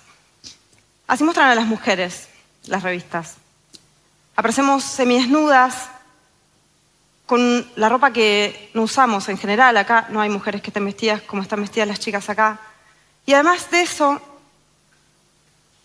son tan parecidas las chicas de las revistas que podríamos decir que es una sola mujer, que es una mujer joven, blanca, delgada, que tiene una gestualidad hipersexualizada, que su cuerpo aparece ahí dispuesto como un objeto, editado por el Photoshop, por el bisturí, y esta mujer aparece en las revistas hablando de tres cosas, tres intereses, el amor de un hombre, la maternidad y cómo va a ser para encajar su cuerpo adentro de ese mismo molde. Entonces por ahí nos cuentan cosas como cómo hicieron para adelgazar 18 kilos a las cuatro horas de haber tenido a sus hijos, como me imagino que les habrá pasado a la mayoría de las madres acá. ¿Y qué pasa con los hombres en las revistas? Aparecen así, vestidos como primera medida, y eso ya es importante, con la ropa que generalmente usan, están vestidos como están vestidos ustedes, algunos hasta con su ropa de trabajo. Son muy distintos entre sí, hay hombres flacos, hombres gordos, hay hombres jóvenes, más viejos, pelados, sin pelos. La piel es la piel, tiene arrugas, es como es.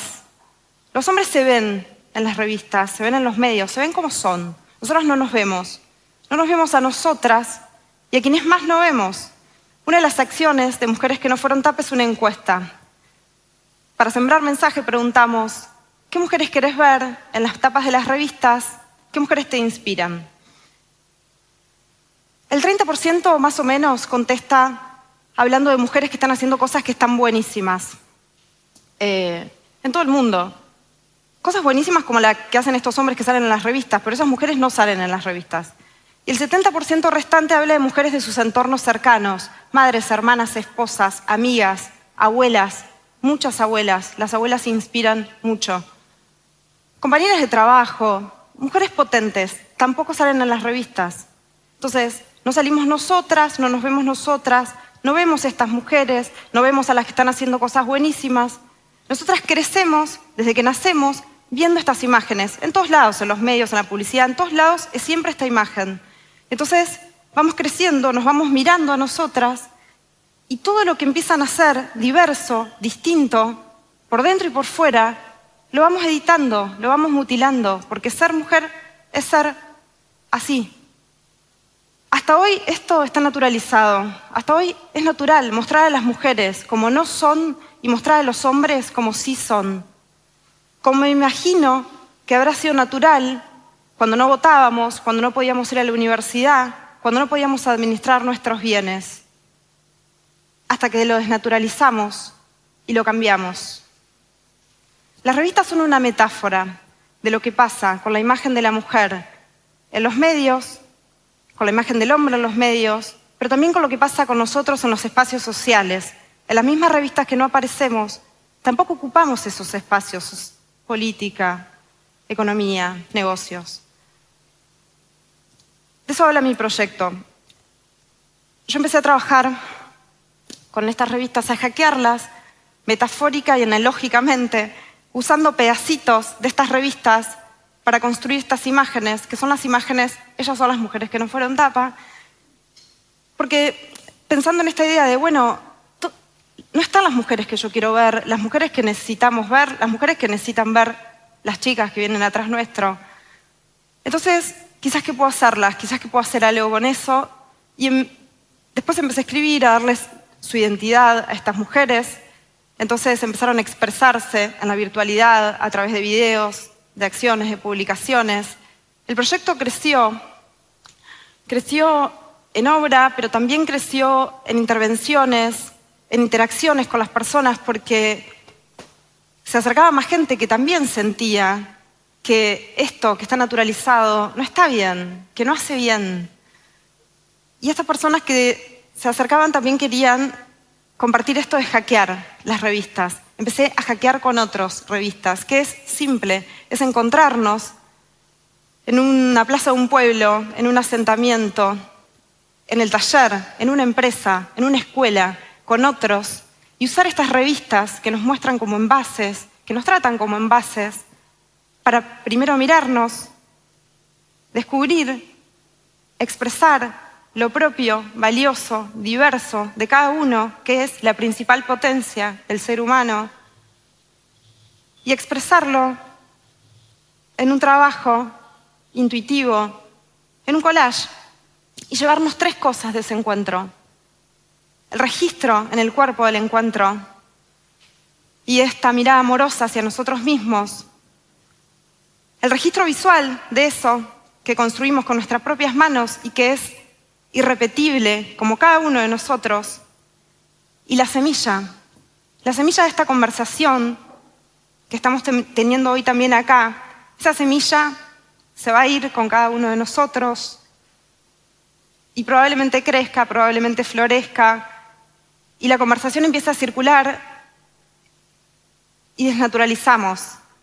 Para eso sirve el arte, para transformar, para sembrar conversaciones. Por eso mujeres que no fueron tapa ese activismo. Y también porque en mí sigue viviendo esa nena que no encaja, no puede encajar y que quiere seguir saliendo a la calle, a encontrarse con otros, a cambiar el mundo. Gracias.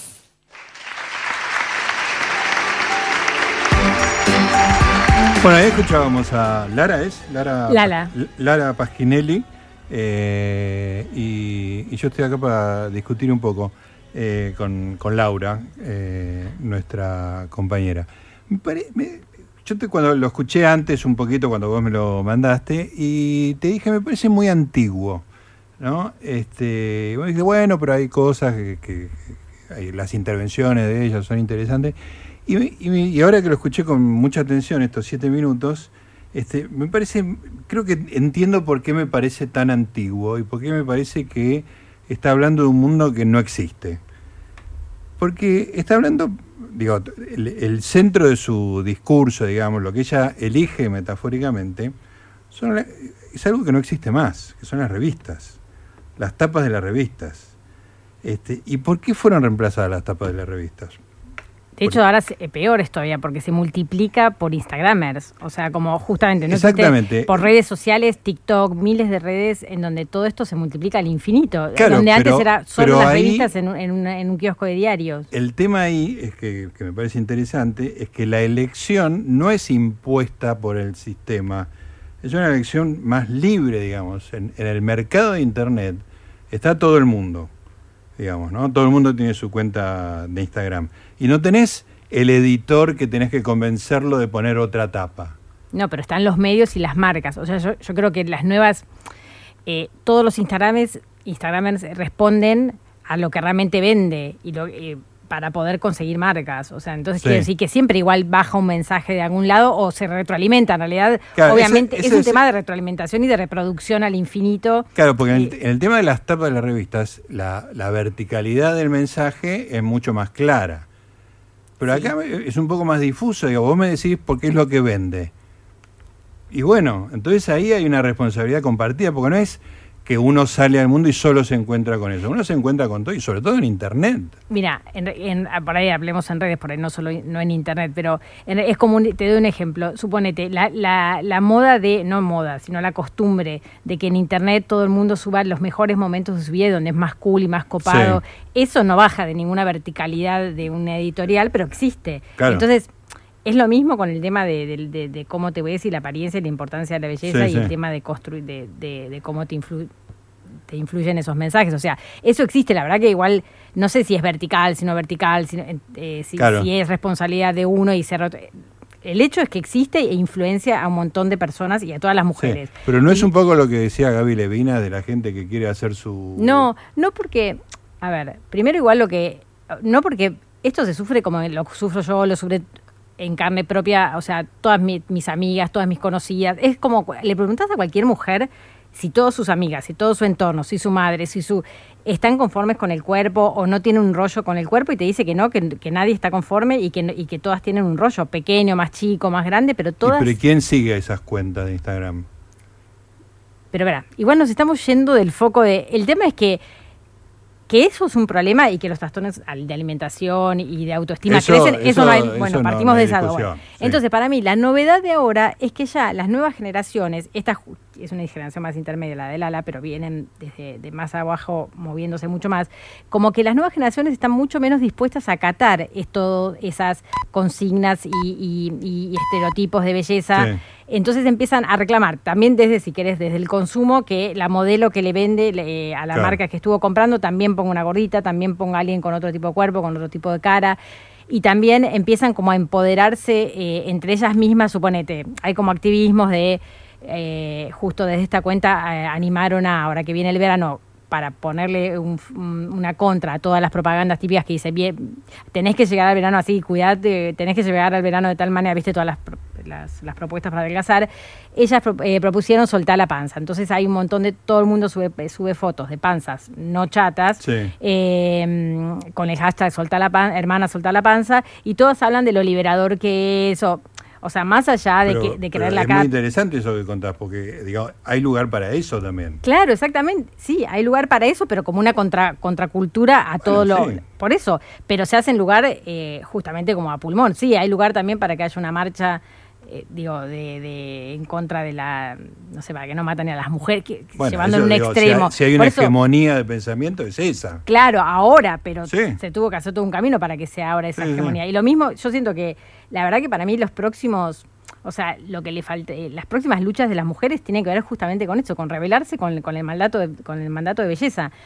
Y que abarca un montón de cosas y que, por ejemplo, si, si vos pensabas todo el movimiento, viste, de las actrices eh, cuando se eh, cuando empezaron a que surgieron a partir de lo de Telma Fardín Sí, ni y una que- menos. y que también se, se- se lucharon con el aborto, a favor Sí. del aborto. Bueno, en realidad era como algo muy raro porque todas las actrices en estas últimas generaciones, todas son hermosas y todas, eh, antes no pasaba que toda actriz podía ser modelo. Ahora, cualquier actriz, que cualquier persona que esté en televisión en una, en una en una serie, aunque ya hay cada vez pocas, pero bueno, por el tema de la pandemia, eh, en una ficción, todas son eh, totalmente transportables a ser modelos. Y eso antes había un montón de actrices y alguna era muy linda, alguna, pero si vos pensás en Ana María Piquio, no sé, todas, todas las de Sí, esa sí, había generación más, eran bonitas a su manera o tenían algo, pero no es que iban a poder ser modelos, modelos todas.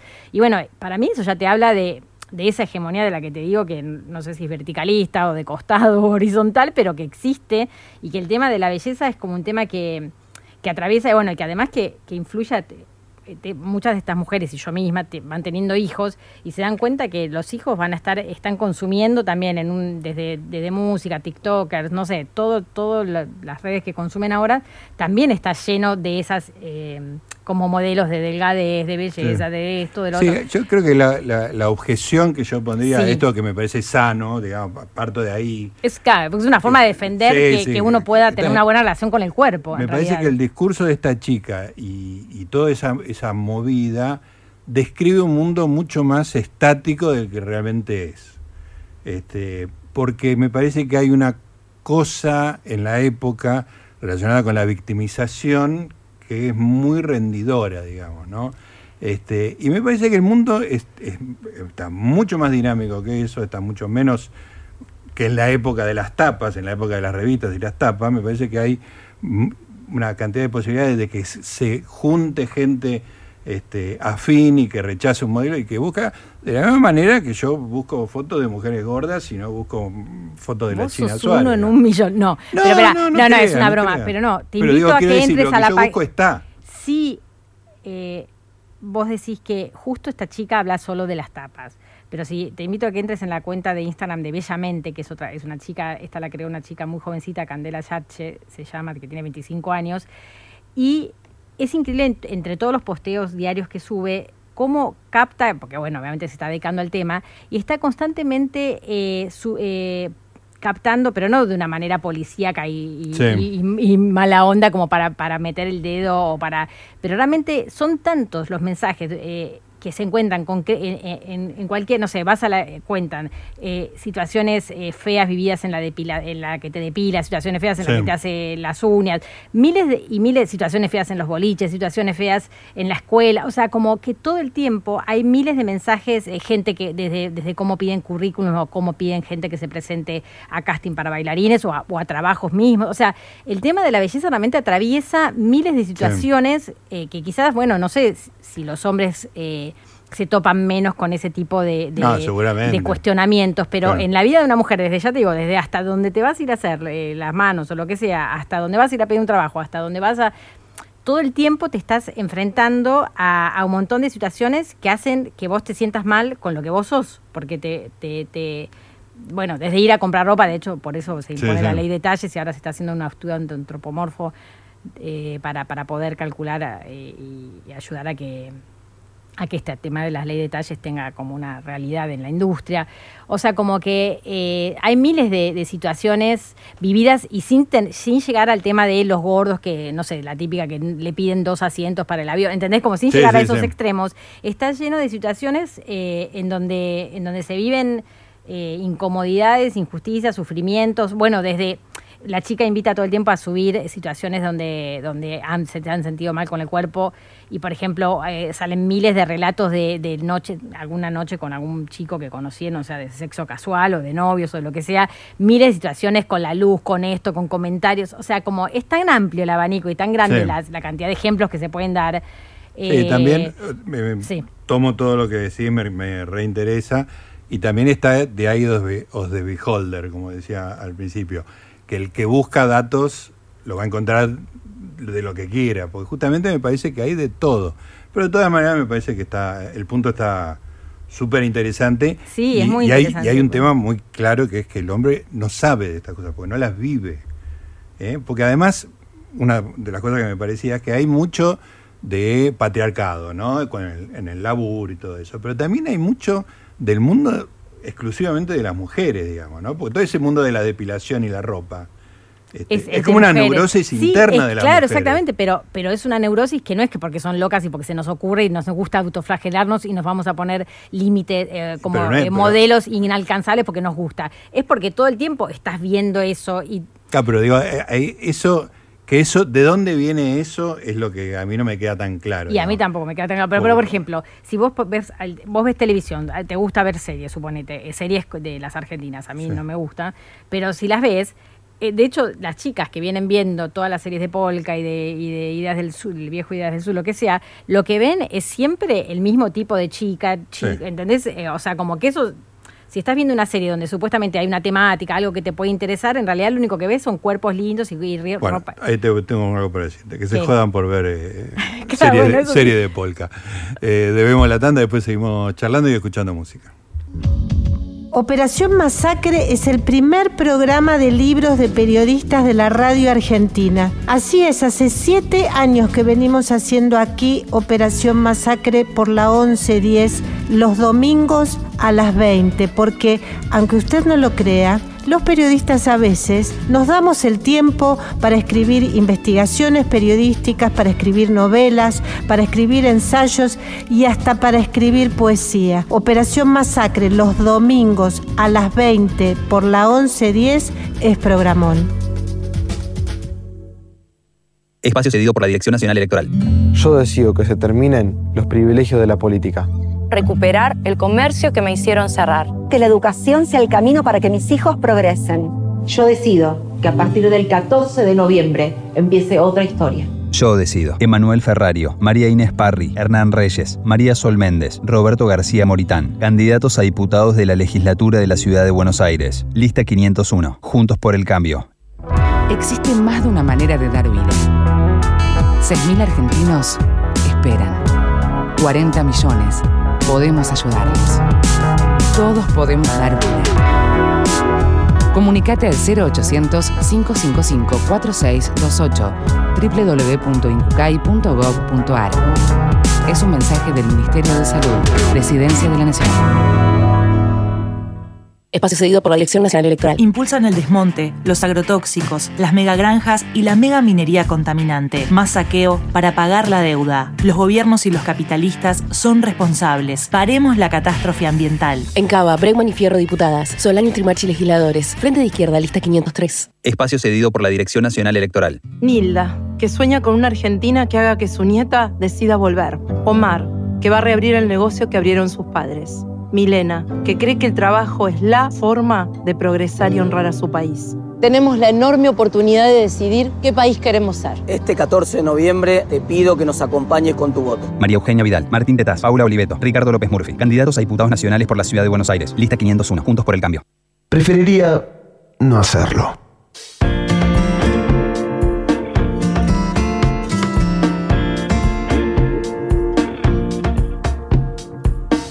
Snowman sitting in the sun doesn't have time to waste. He had a little bit too much fun. Now his head's erased. Back in the house, family of three. Two doing laundry and one in the nursery. We brought a brand new baby back from Bangladesh. Thought we'd name her Emily. She's beautiful.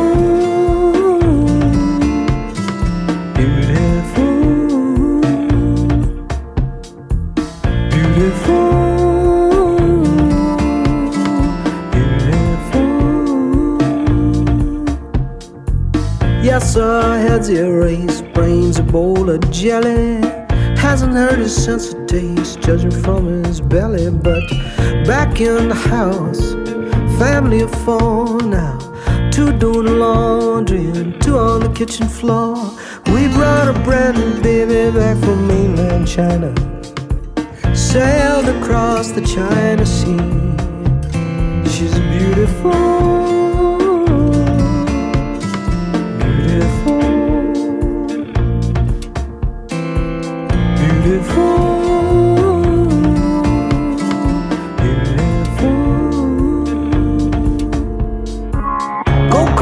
Sitting in the shade, you don't need a ticket to ride. It's summertime, summertime, slip down water slide. Little kid dancing in the grass, legs like a rubber band. It's summertime, summertime, there's a line at the candy stand. You better keep an eye on them children, on them children in the pool.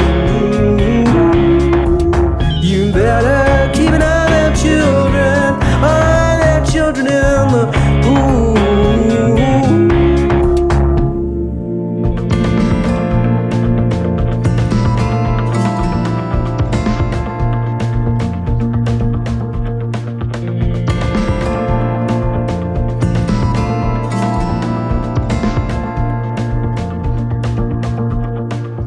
Brought a brand new baby back from Kosovo. That was nearly seven years ago. He cried all night, could not sleep. His eyes were bright, dark and deep,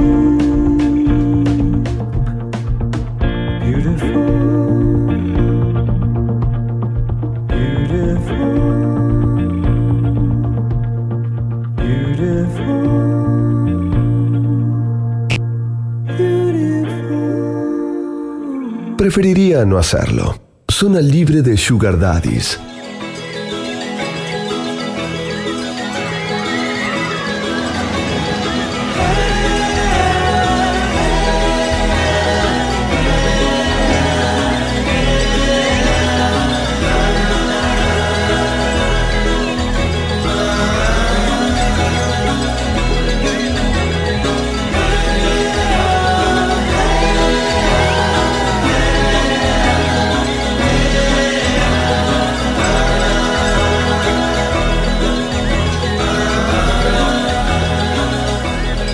Muy bien, amiguitos, 23 horas 43 minutos. Estamos, seguimos discutiendo con Laura acá alegre. Quería saber si, si está el señor Ariel Fiorenza Sí, sí, en línea. aquí, eh. Escúchame, eh, ¿cómo te sentís vos? Porque hay una cuestión interesante porque, digamos, este, Laura es mujer heterosexual, yo soy hombre heterosexual y vos sos hombre gay, digamos, ¿no? Entonces hay como una posibilidad de ver una cosa distinta. Vos, este, ¿cómo, cómo te sentís con respecto a esos parámetros de belleza? ¿Te sentís que, te, que, que tenés obligaciones? ¿Te sentís como los hombres que no les importa nada? Vos sos una persona que este, se toca la cara con botox, se, se hace queratina en el pelo.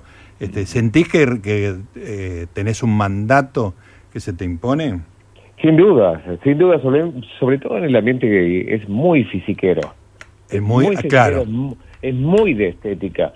Hoy, por ejemplo, no sé, yo entro a Instagram y no es, no, no, no sigo ninguna cuenta de, estos musculosos ni nada, pero lo que me aparecen son todos chicos divinos con unos cuerpos increíbles, bailando, haciendo gimnasia, eh, mostrando sus dotes, o sea, simulando, ¿no? Da- dando eh, dando a- a pensar, ¿no? Para imaginar, tiene que ver más con eso. Yo muchas veces hago eh, un chiste, ¿no? Que, que, por ejemplo, el otro día estaba hablando con, con mi jefe, con, con, con Guillermo Helen, que bueno, que, que, que la radio va a dar unas remeras, ¿no? De, de, de la radio. Ah, sí, sí.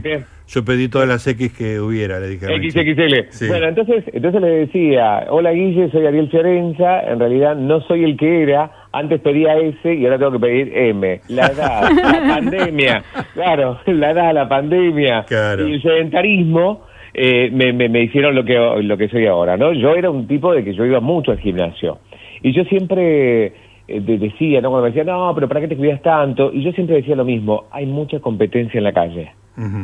Siempre digo lo mismo, y hay mucha competencia en la calle. Y vos te, Pero- sentís que tenías que estar a la altura de ese desafío. Sin duda. Con ciertos sí, sí. parámetros.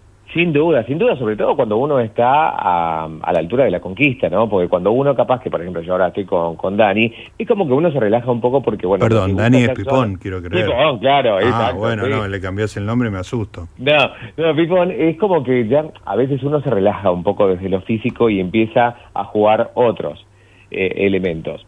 Pero también con respecto a, lo, a, ese intercambio de ideas que tenían justamente con, con Laura y, y usted, Gustavo, tiene que ver que a veces me, me puse a pensar, ¿no? Y con respecto a lo, que- a lo que decía esa chica, a veces somos bastante hipócritas. Eh, y esta cosa de hacer siempre y decir lo políticamente correcto. Es lo que nos pasa que a- quizás a nosotros no estando al frente de un medio de comunicación. Uno no puede quizás decir lo que uno piensa. Porque tienes que ser políticamente correcto, porque uno, o sea, yo no, no, no puedo emitir una opinión sobre quizás la mayoría no, no, no coincide en esa opinión. Digo, en algún momento, eh, quizás lo que nosotros criticamos, o por ejemplo en el caso de esta chica, ¿no? Eh, de, de- de que criticaba lo que pasaba en, en las revistas y todo eso, hoy por hoy, al momento de sacar una foto, más allá de que eh, hay un montón de herramientas, primero, las utilizamos más allá de lo que criticamos, para ver qué filtro nos queda mejor y todo Sí. eso, o qué perfil, o qué pose, o, o mismo, eh, digo, eh, este- esta cosa de, de que capaz que esa chica, a ver, yo no, no, no la estoy viendo, no sé cómo estaba ni vestida porque decía que era diferente a Ah, Era lo que pasaba en la revista. Súper, estaba impecable de punta en blanco. Claro, y capaz la que, tenía un, eh, capaz que tenía rímel, capaz que tenía... No, eh, estaba muy normal. Tenía un pelo violeta. eh, bueno, pero... pero Después ahora no, ahora tiene canas. Bueno, no, pero es, pa- es parte de... de- bueno, eh, eh, bueno, las caras es el nuevo canon de belleza que hay. También. O Sí, sea, sí, sí. Y, Claro. y- y es, y es una cuestión grupal, no individual, por lo cual siempre es como que tenemos una referencia y es como siempre nos manejamos en tribu, ¿no? En manada, Mm. eh, imitando en cierta forma lo que nos muestra y lo que vemos. Y alguien queda afuera siempre. Digo, eh, eh, es como una cuestión, ¿entendés? De, de- de pensar el infinito, del infinito, del infinito, del infinito. Nunca, nunca vamos a estar convencidos, o sea, nunca vamos a ser quien queremos ser y quien decimos que tenemos que ser. Porque en algún momento, si yo, por ejemplo, digo, no, eh, no sé, no sé, no, no, no, no hay que vestirse más de rojo y qué sé yo, en algún momento yo me voy a vestir de rojo. Bueno, preferiría yo- no hacerlo, se llama el programa. Yo pienso que igual que el tema a lo que apuntan, y lo, lo que apunto yo y lo que también apuntan eh, por lo que leo estas personas, es como a querer lo que uno es. No tanto, después si uno quiere eh, arreglarse de esto, lo otro, detrás, pero estar tener como una base de conformidad con lo que uno es, aunque no coincida con todo lo, lo- con todos los modelos acotados que existen eh, desde distintos medios o, o, o de donde se quiera definir, ya que él puso en duda el tema de la verticalidad, pero como que el tema es como, evidentemente, si, si crecen los trastornos de, de- de alimentación, si crecen eh, los problemas de autoestima en los adolescentes, es porque hay algo que, que, que no está bien en la relación que cada persona tiene con su propio cuerpo, bueno, o que muchas personas tienen con su cuerpo Sí. y con su con el quererse a sí mismos. Y también hasta hasta ya nos vamos a un tema como entre lo- el materialismo y lo espiritual es dónde se pone el acento, a qué se le da valor, o sea, cuánto vale eh, la imagen y lo de afuera y que ahí volvemos al tema de las redes. El tema de la apariencia es algo que vuelve a estar de una manera como para mí muy muy en el tapete, el tema de aparentar y, y mostrar lo que no se es y no como que no sé, es como en realidad al final termina siendo re profundo con respecto a qué, qué, a qué se le da qué le da sentido a la vida, si mostrar o vivir, o, o qué, qué valen las personas, si lo que es o lo que lo que tienen. Es como, en realidad. También pienso que si estábamos leyendo que en, en una época la gente, las mujeres se ponían un pelo de cabra en el medio porque tenían que ser de una manera, este, y en una sociedad totalmente distinta de esta, es como que hay algo que trasciende, digamos, este, las La épocas, ¿no? Como que hay siempre una- que eso de, de que la apariencia es importante, como que no es un invento sí, de ahora, ¿no? Me digo, me parece los ejemplos estaban buenísimos porque eran, efectivamente nos parecen disparatados, este, pero no, no había una sociedad de consumo que te obligaba a tener una, una cintura de 30 centímetros, ¿no? Digo, Sí. esa, me pareció que, que esa nota también complementaba y hacía poner un duda, me parece que hay que dudar un poco más de todas estas eh, cosas, este, que, que, insisto, este, en el tema de- del cuidado y de la salud es muy importante, ¿no? Porque si la ge- las chicas van a, comer mal y van a sufrir por eso, hay algo que está mal, eso de entrada, digamos, ¿no? Claro, por eso, porque en- yo no, a mí yo no lo pongo en duda porque lo, lo vivo tan en primera persona y con toda los- la gente que tengo alrededor. Es como, como si me dijeras, bueno, hay que ver si el COVID, no, ya sé que no estás diciendo eso, pero como si el COVID existe o es tal. Bueno, cuando uno empezó a ver que un montón de gente sí tenía, es como que hay algo de quizás también uno habla desde un lugar central de, de clase media con ciertos problemas resueltos, También. pero yo pienso que lo que, que todos eh, tienen temas con los cuerpos. Me va, me da la- me parece, ¿no? Yo estoy muy feliz con, con mi panza. Eh, a- a mí por eso la, la estoy cultivando. Para que vamos a escuchar un poquito de Sí. música, Arielito, y, Sí, sí. y ya cumplimos con la tanda y ya entramos en la recta final. Vamos a escuchar a Donald Fagen, ¿eh? Donald Fagen, que era de Steely Dan y tiene una canción que ustedes van a, habrán escuchado en Aspen un millón de veces. What a beautiful world this could be. Donald Fagen, un cantante de aquellos.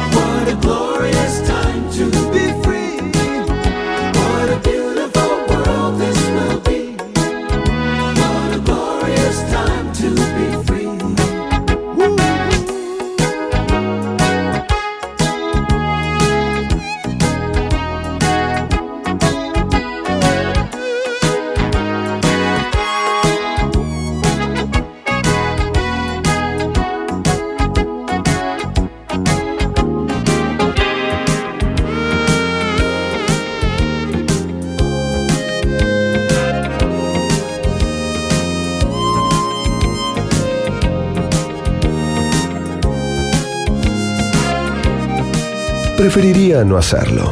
Zona libre de tatuajes con el nombre de un familiar.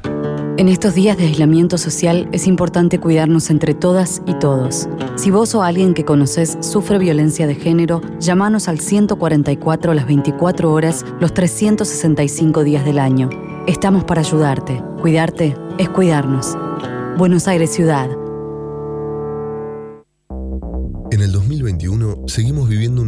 Epidemiológica que requiere mantener todos los cuidados. El COVID sigue entre nosotros y resulta fundamental el compromiso de cada uno con el cumplimiento de los protocolos. Es de vital importancia que nos sigamos cuidando como hasta ahora. Usa el tapabocas en todo momento, cubriendo nariz y boca. Lávate las manos regularmente y usa alcohol en gel. Si te reunís, que sea en espacios abiertos. Mantengamos la distancia de 2 metros entre las personas. En zonas gastronómicas, no olvides hacer uso del alcohol en gel y no compartir vasos ni cubiertos.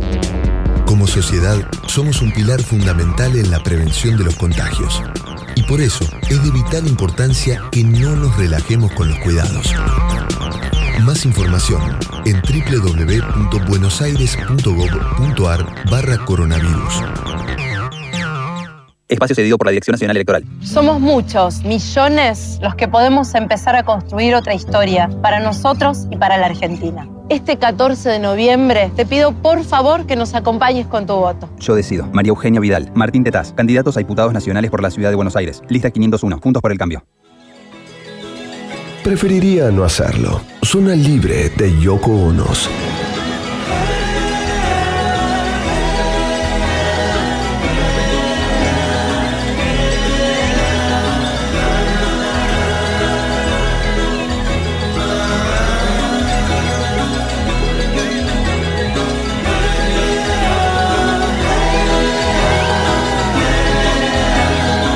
Muy bien, amiguitos, 23.57, seguimos conversando fuera del aire. Estamos a full, ¿eh? La verdad que fue muy buena la charla y los aportes de Arielito. Este, Laura, que me sigue tratando de convencer, pero muy, muy, muy, muy lindo, muy enriquecedor. Así que muy contento con este programa. ¿Vos, Arielito, estás, está todo bien? ¿O- Sí. O, o tenés que ir al gimnasio ahora? No, no, hace como dos años que no piso un gimnasio. Ah, desde la pandemia. Por eso tuve que pedir una M. ¿Cómo, cómo?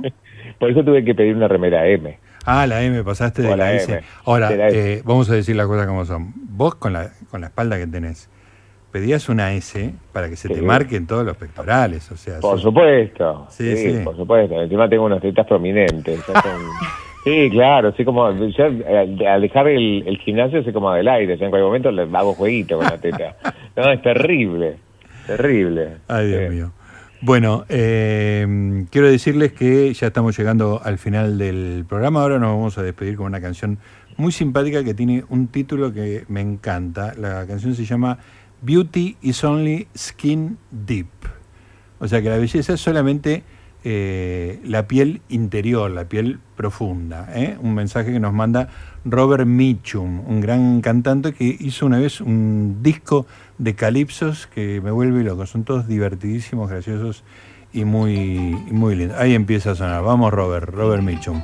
Un tipo preso por fumar eh, marihuana en su momento. Este, están los smack shots, ¿viste? Las, las fotos de cuando lo meten preso, que le Sí. sacan de frente y perfil. Sí. Las de Robert Mitchum son maravillosas. Le, le importa un carajo de todo. Eh, bueno, eh, momento de despedirse. Mañana jueves estamos acá también en vivo y en directo, presencial con el señor American Poncho para hablar de música y de películas. Y así termina la semana de Preferiría no hacerlo. Laura Gentile, gracias. De nada. Señor Ariel Fiorenza, gracias. Por favor, ¿puedo terminar con una frasecita? A ver. Algo, algo que se me ocurrió mientras que escuchaba el concepto. Digo, la belleza siempre está de moda, solo que de distintas formas. Muy bueno, muy bueno. No se puede mejorar eso. Muchas gracias señor Sebastián, señor Eduardo Gutiérrez El Mudo. Nos reencontramos mañana a partir de las 10 de la noche acá en Preferiría No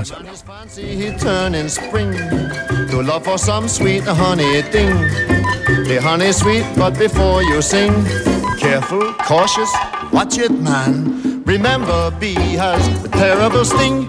Beauty is only skin deep. What is hiding under the hood? Preferiría no hacerlo. Un programa nocturno. Amplitud modulada 1110. LS1, Radio de la Ciudad. La 1110, la radio de Buenos Aires.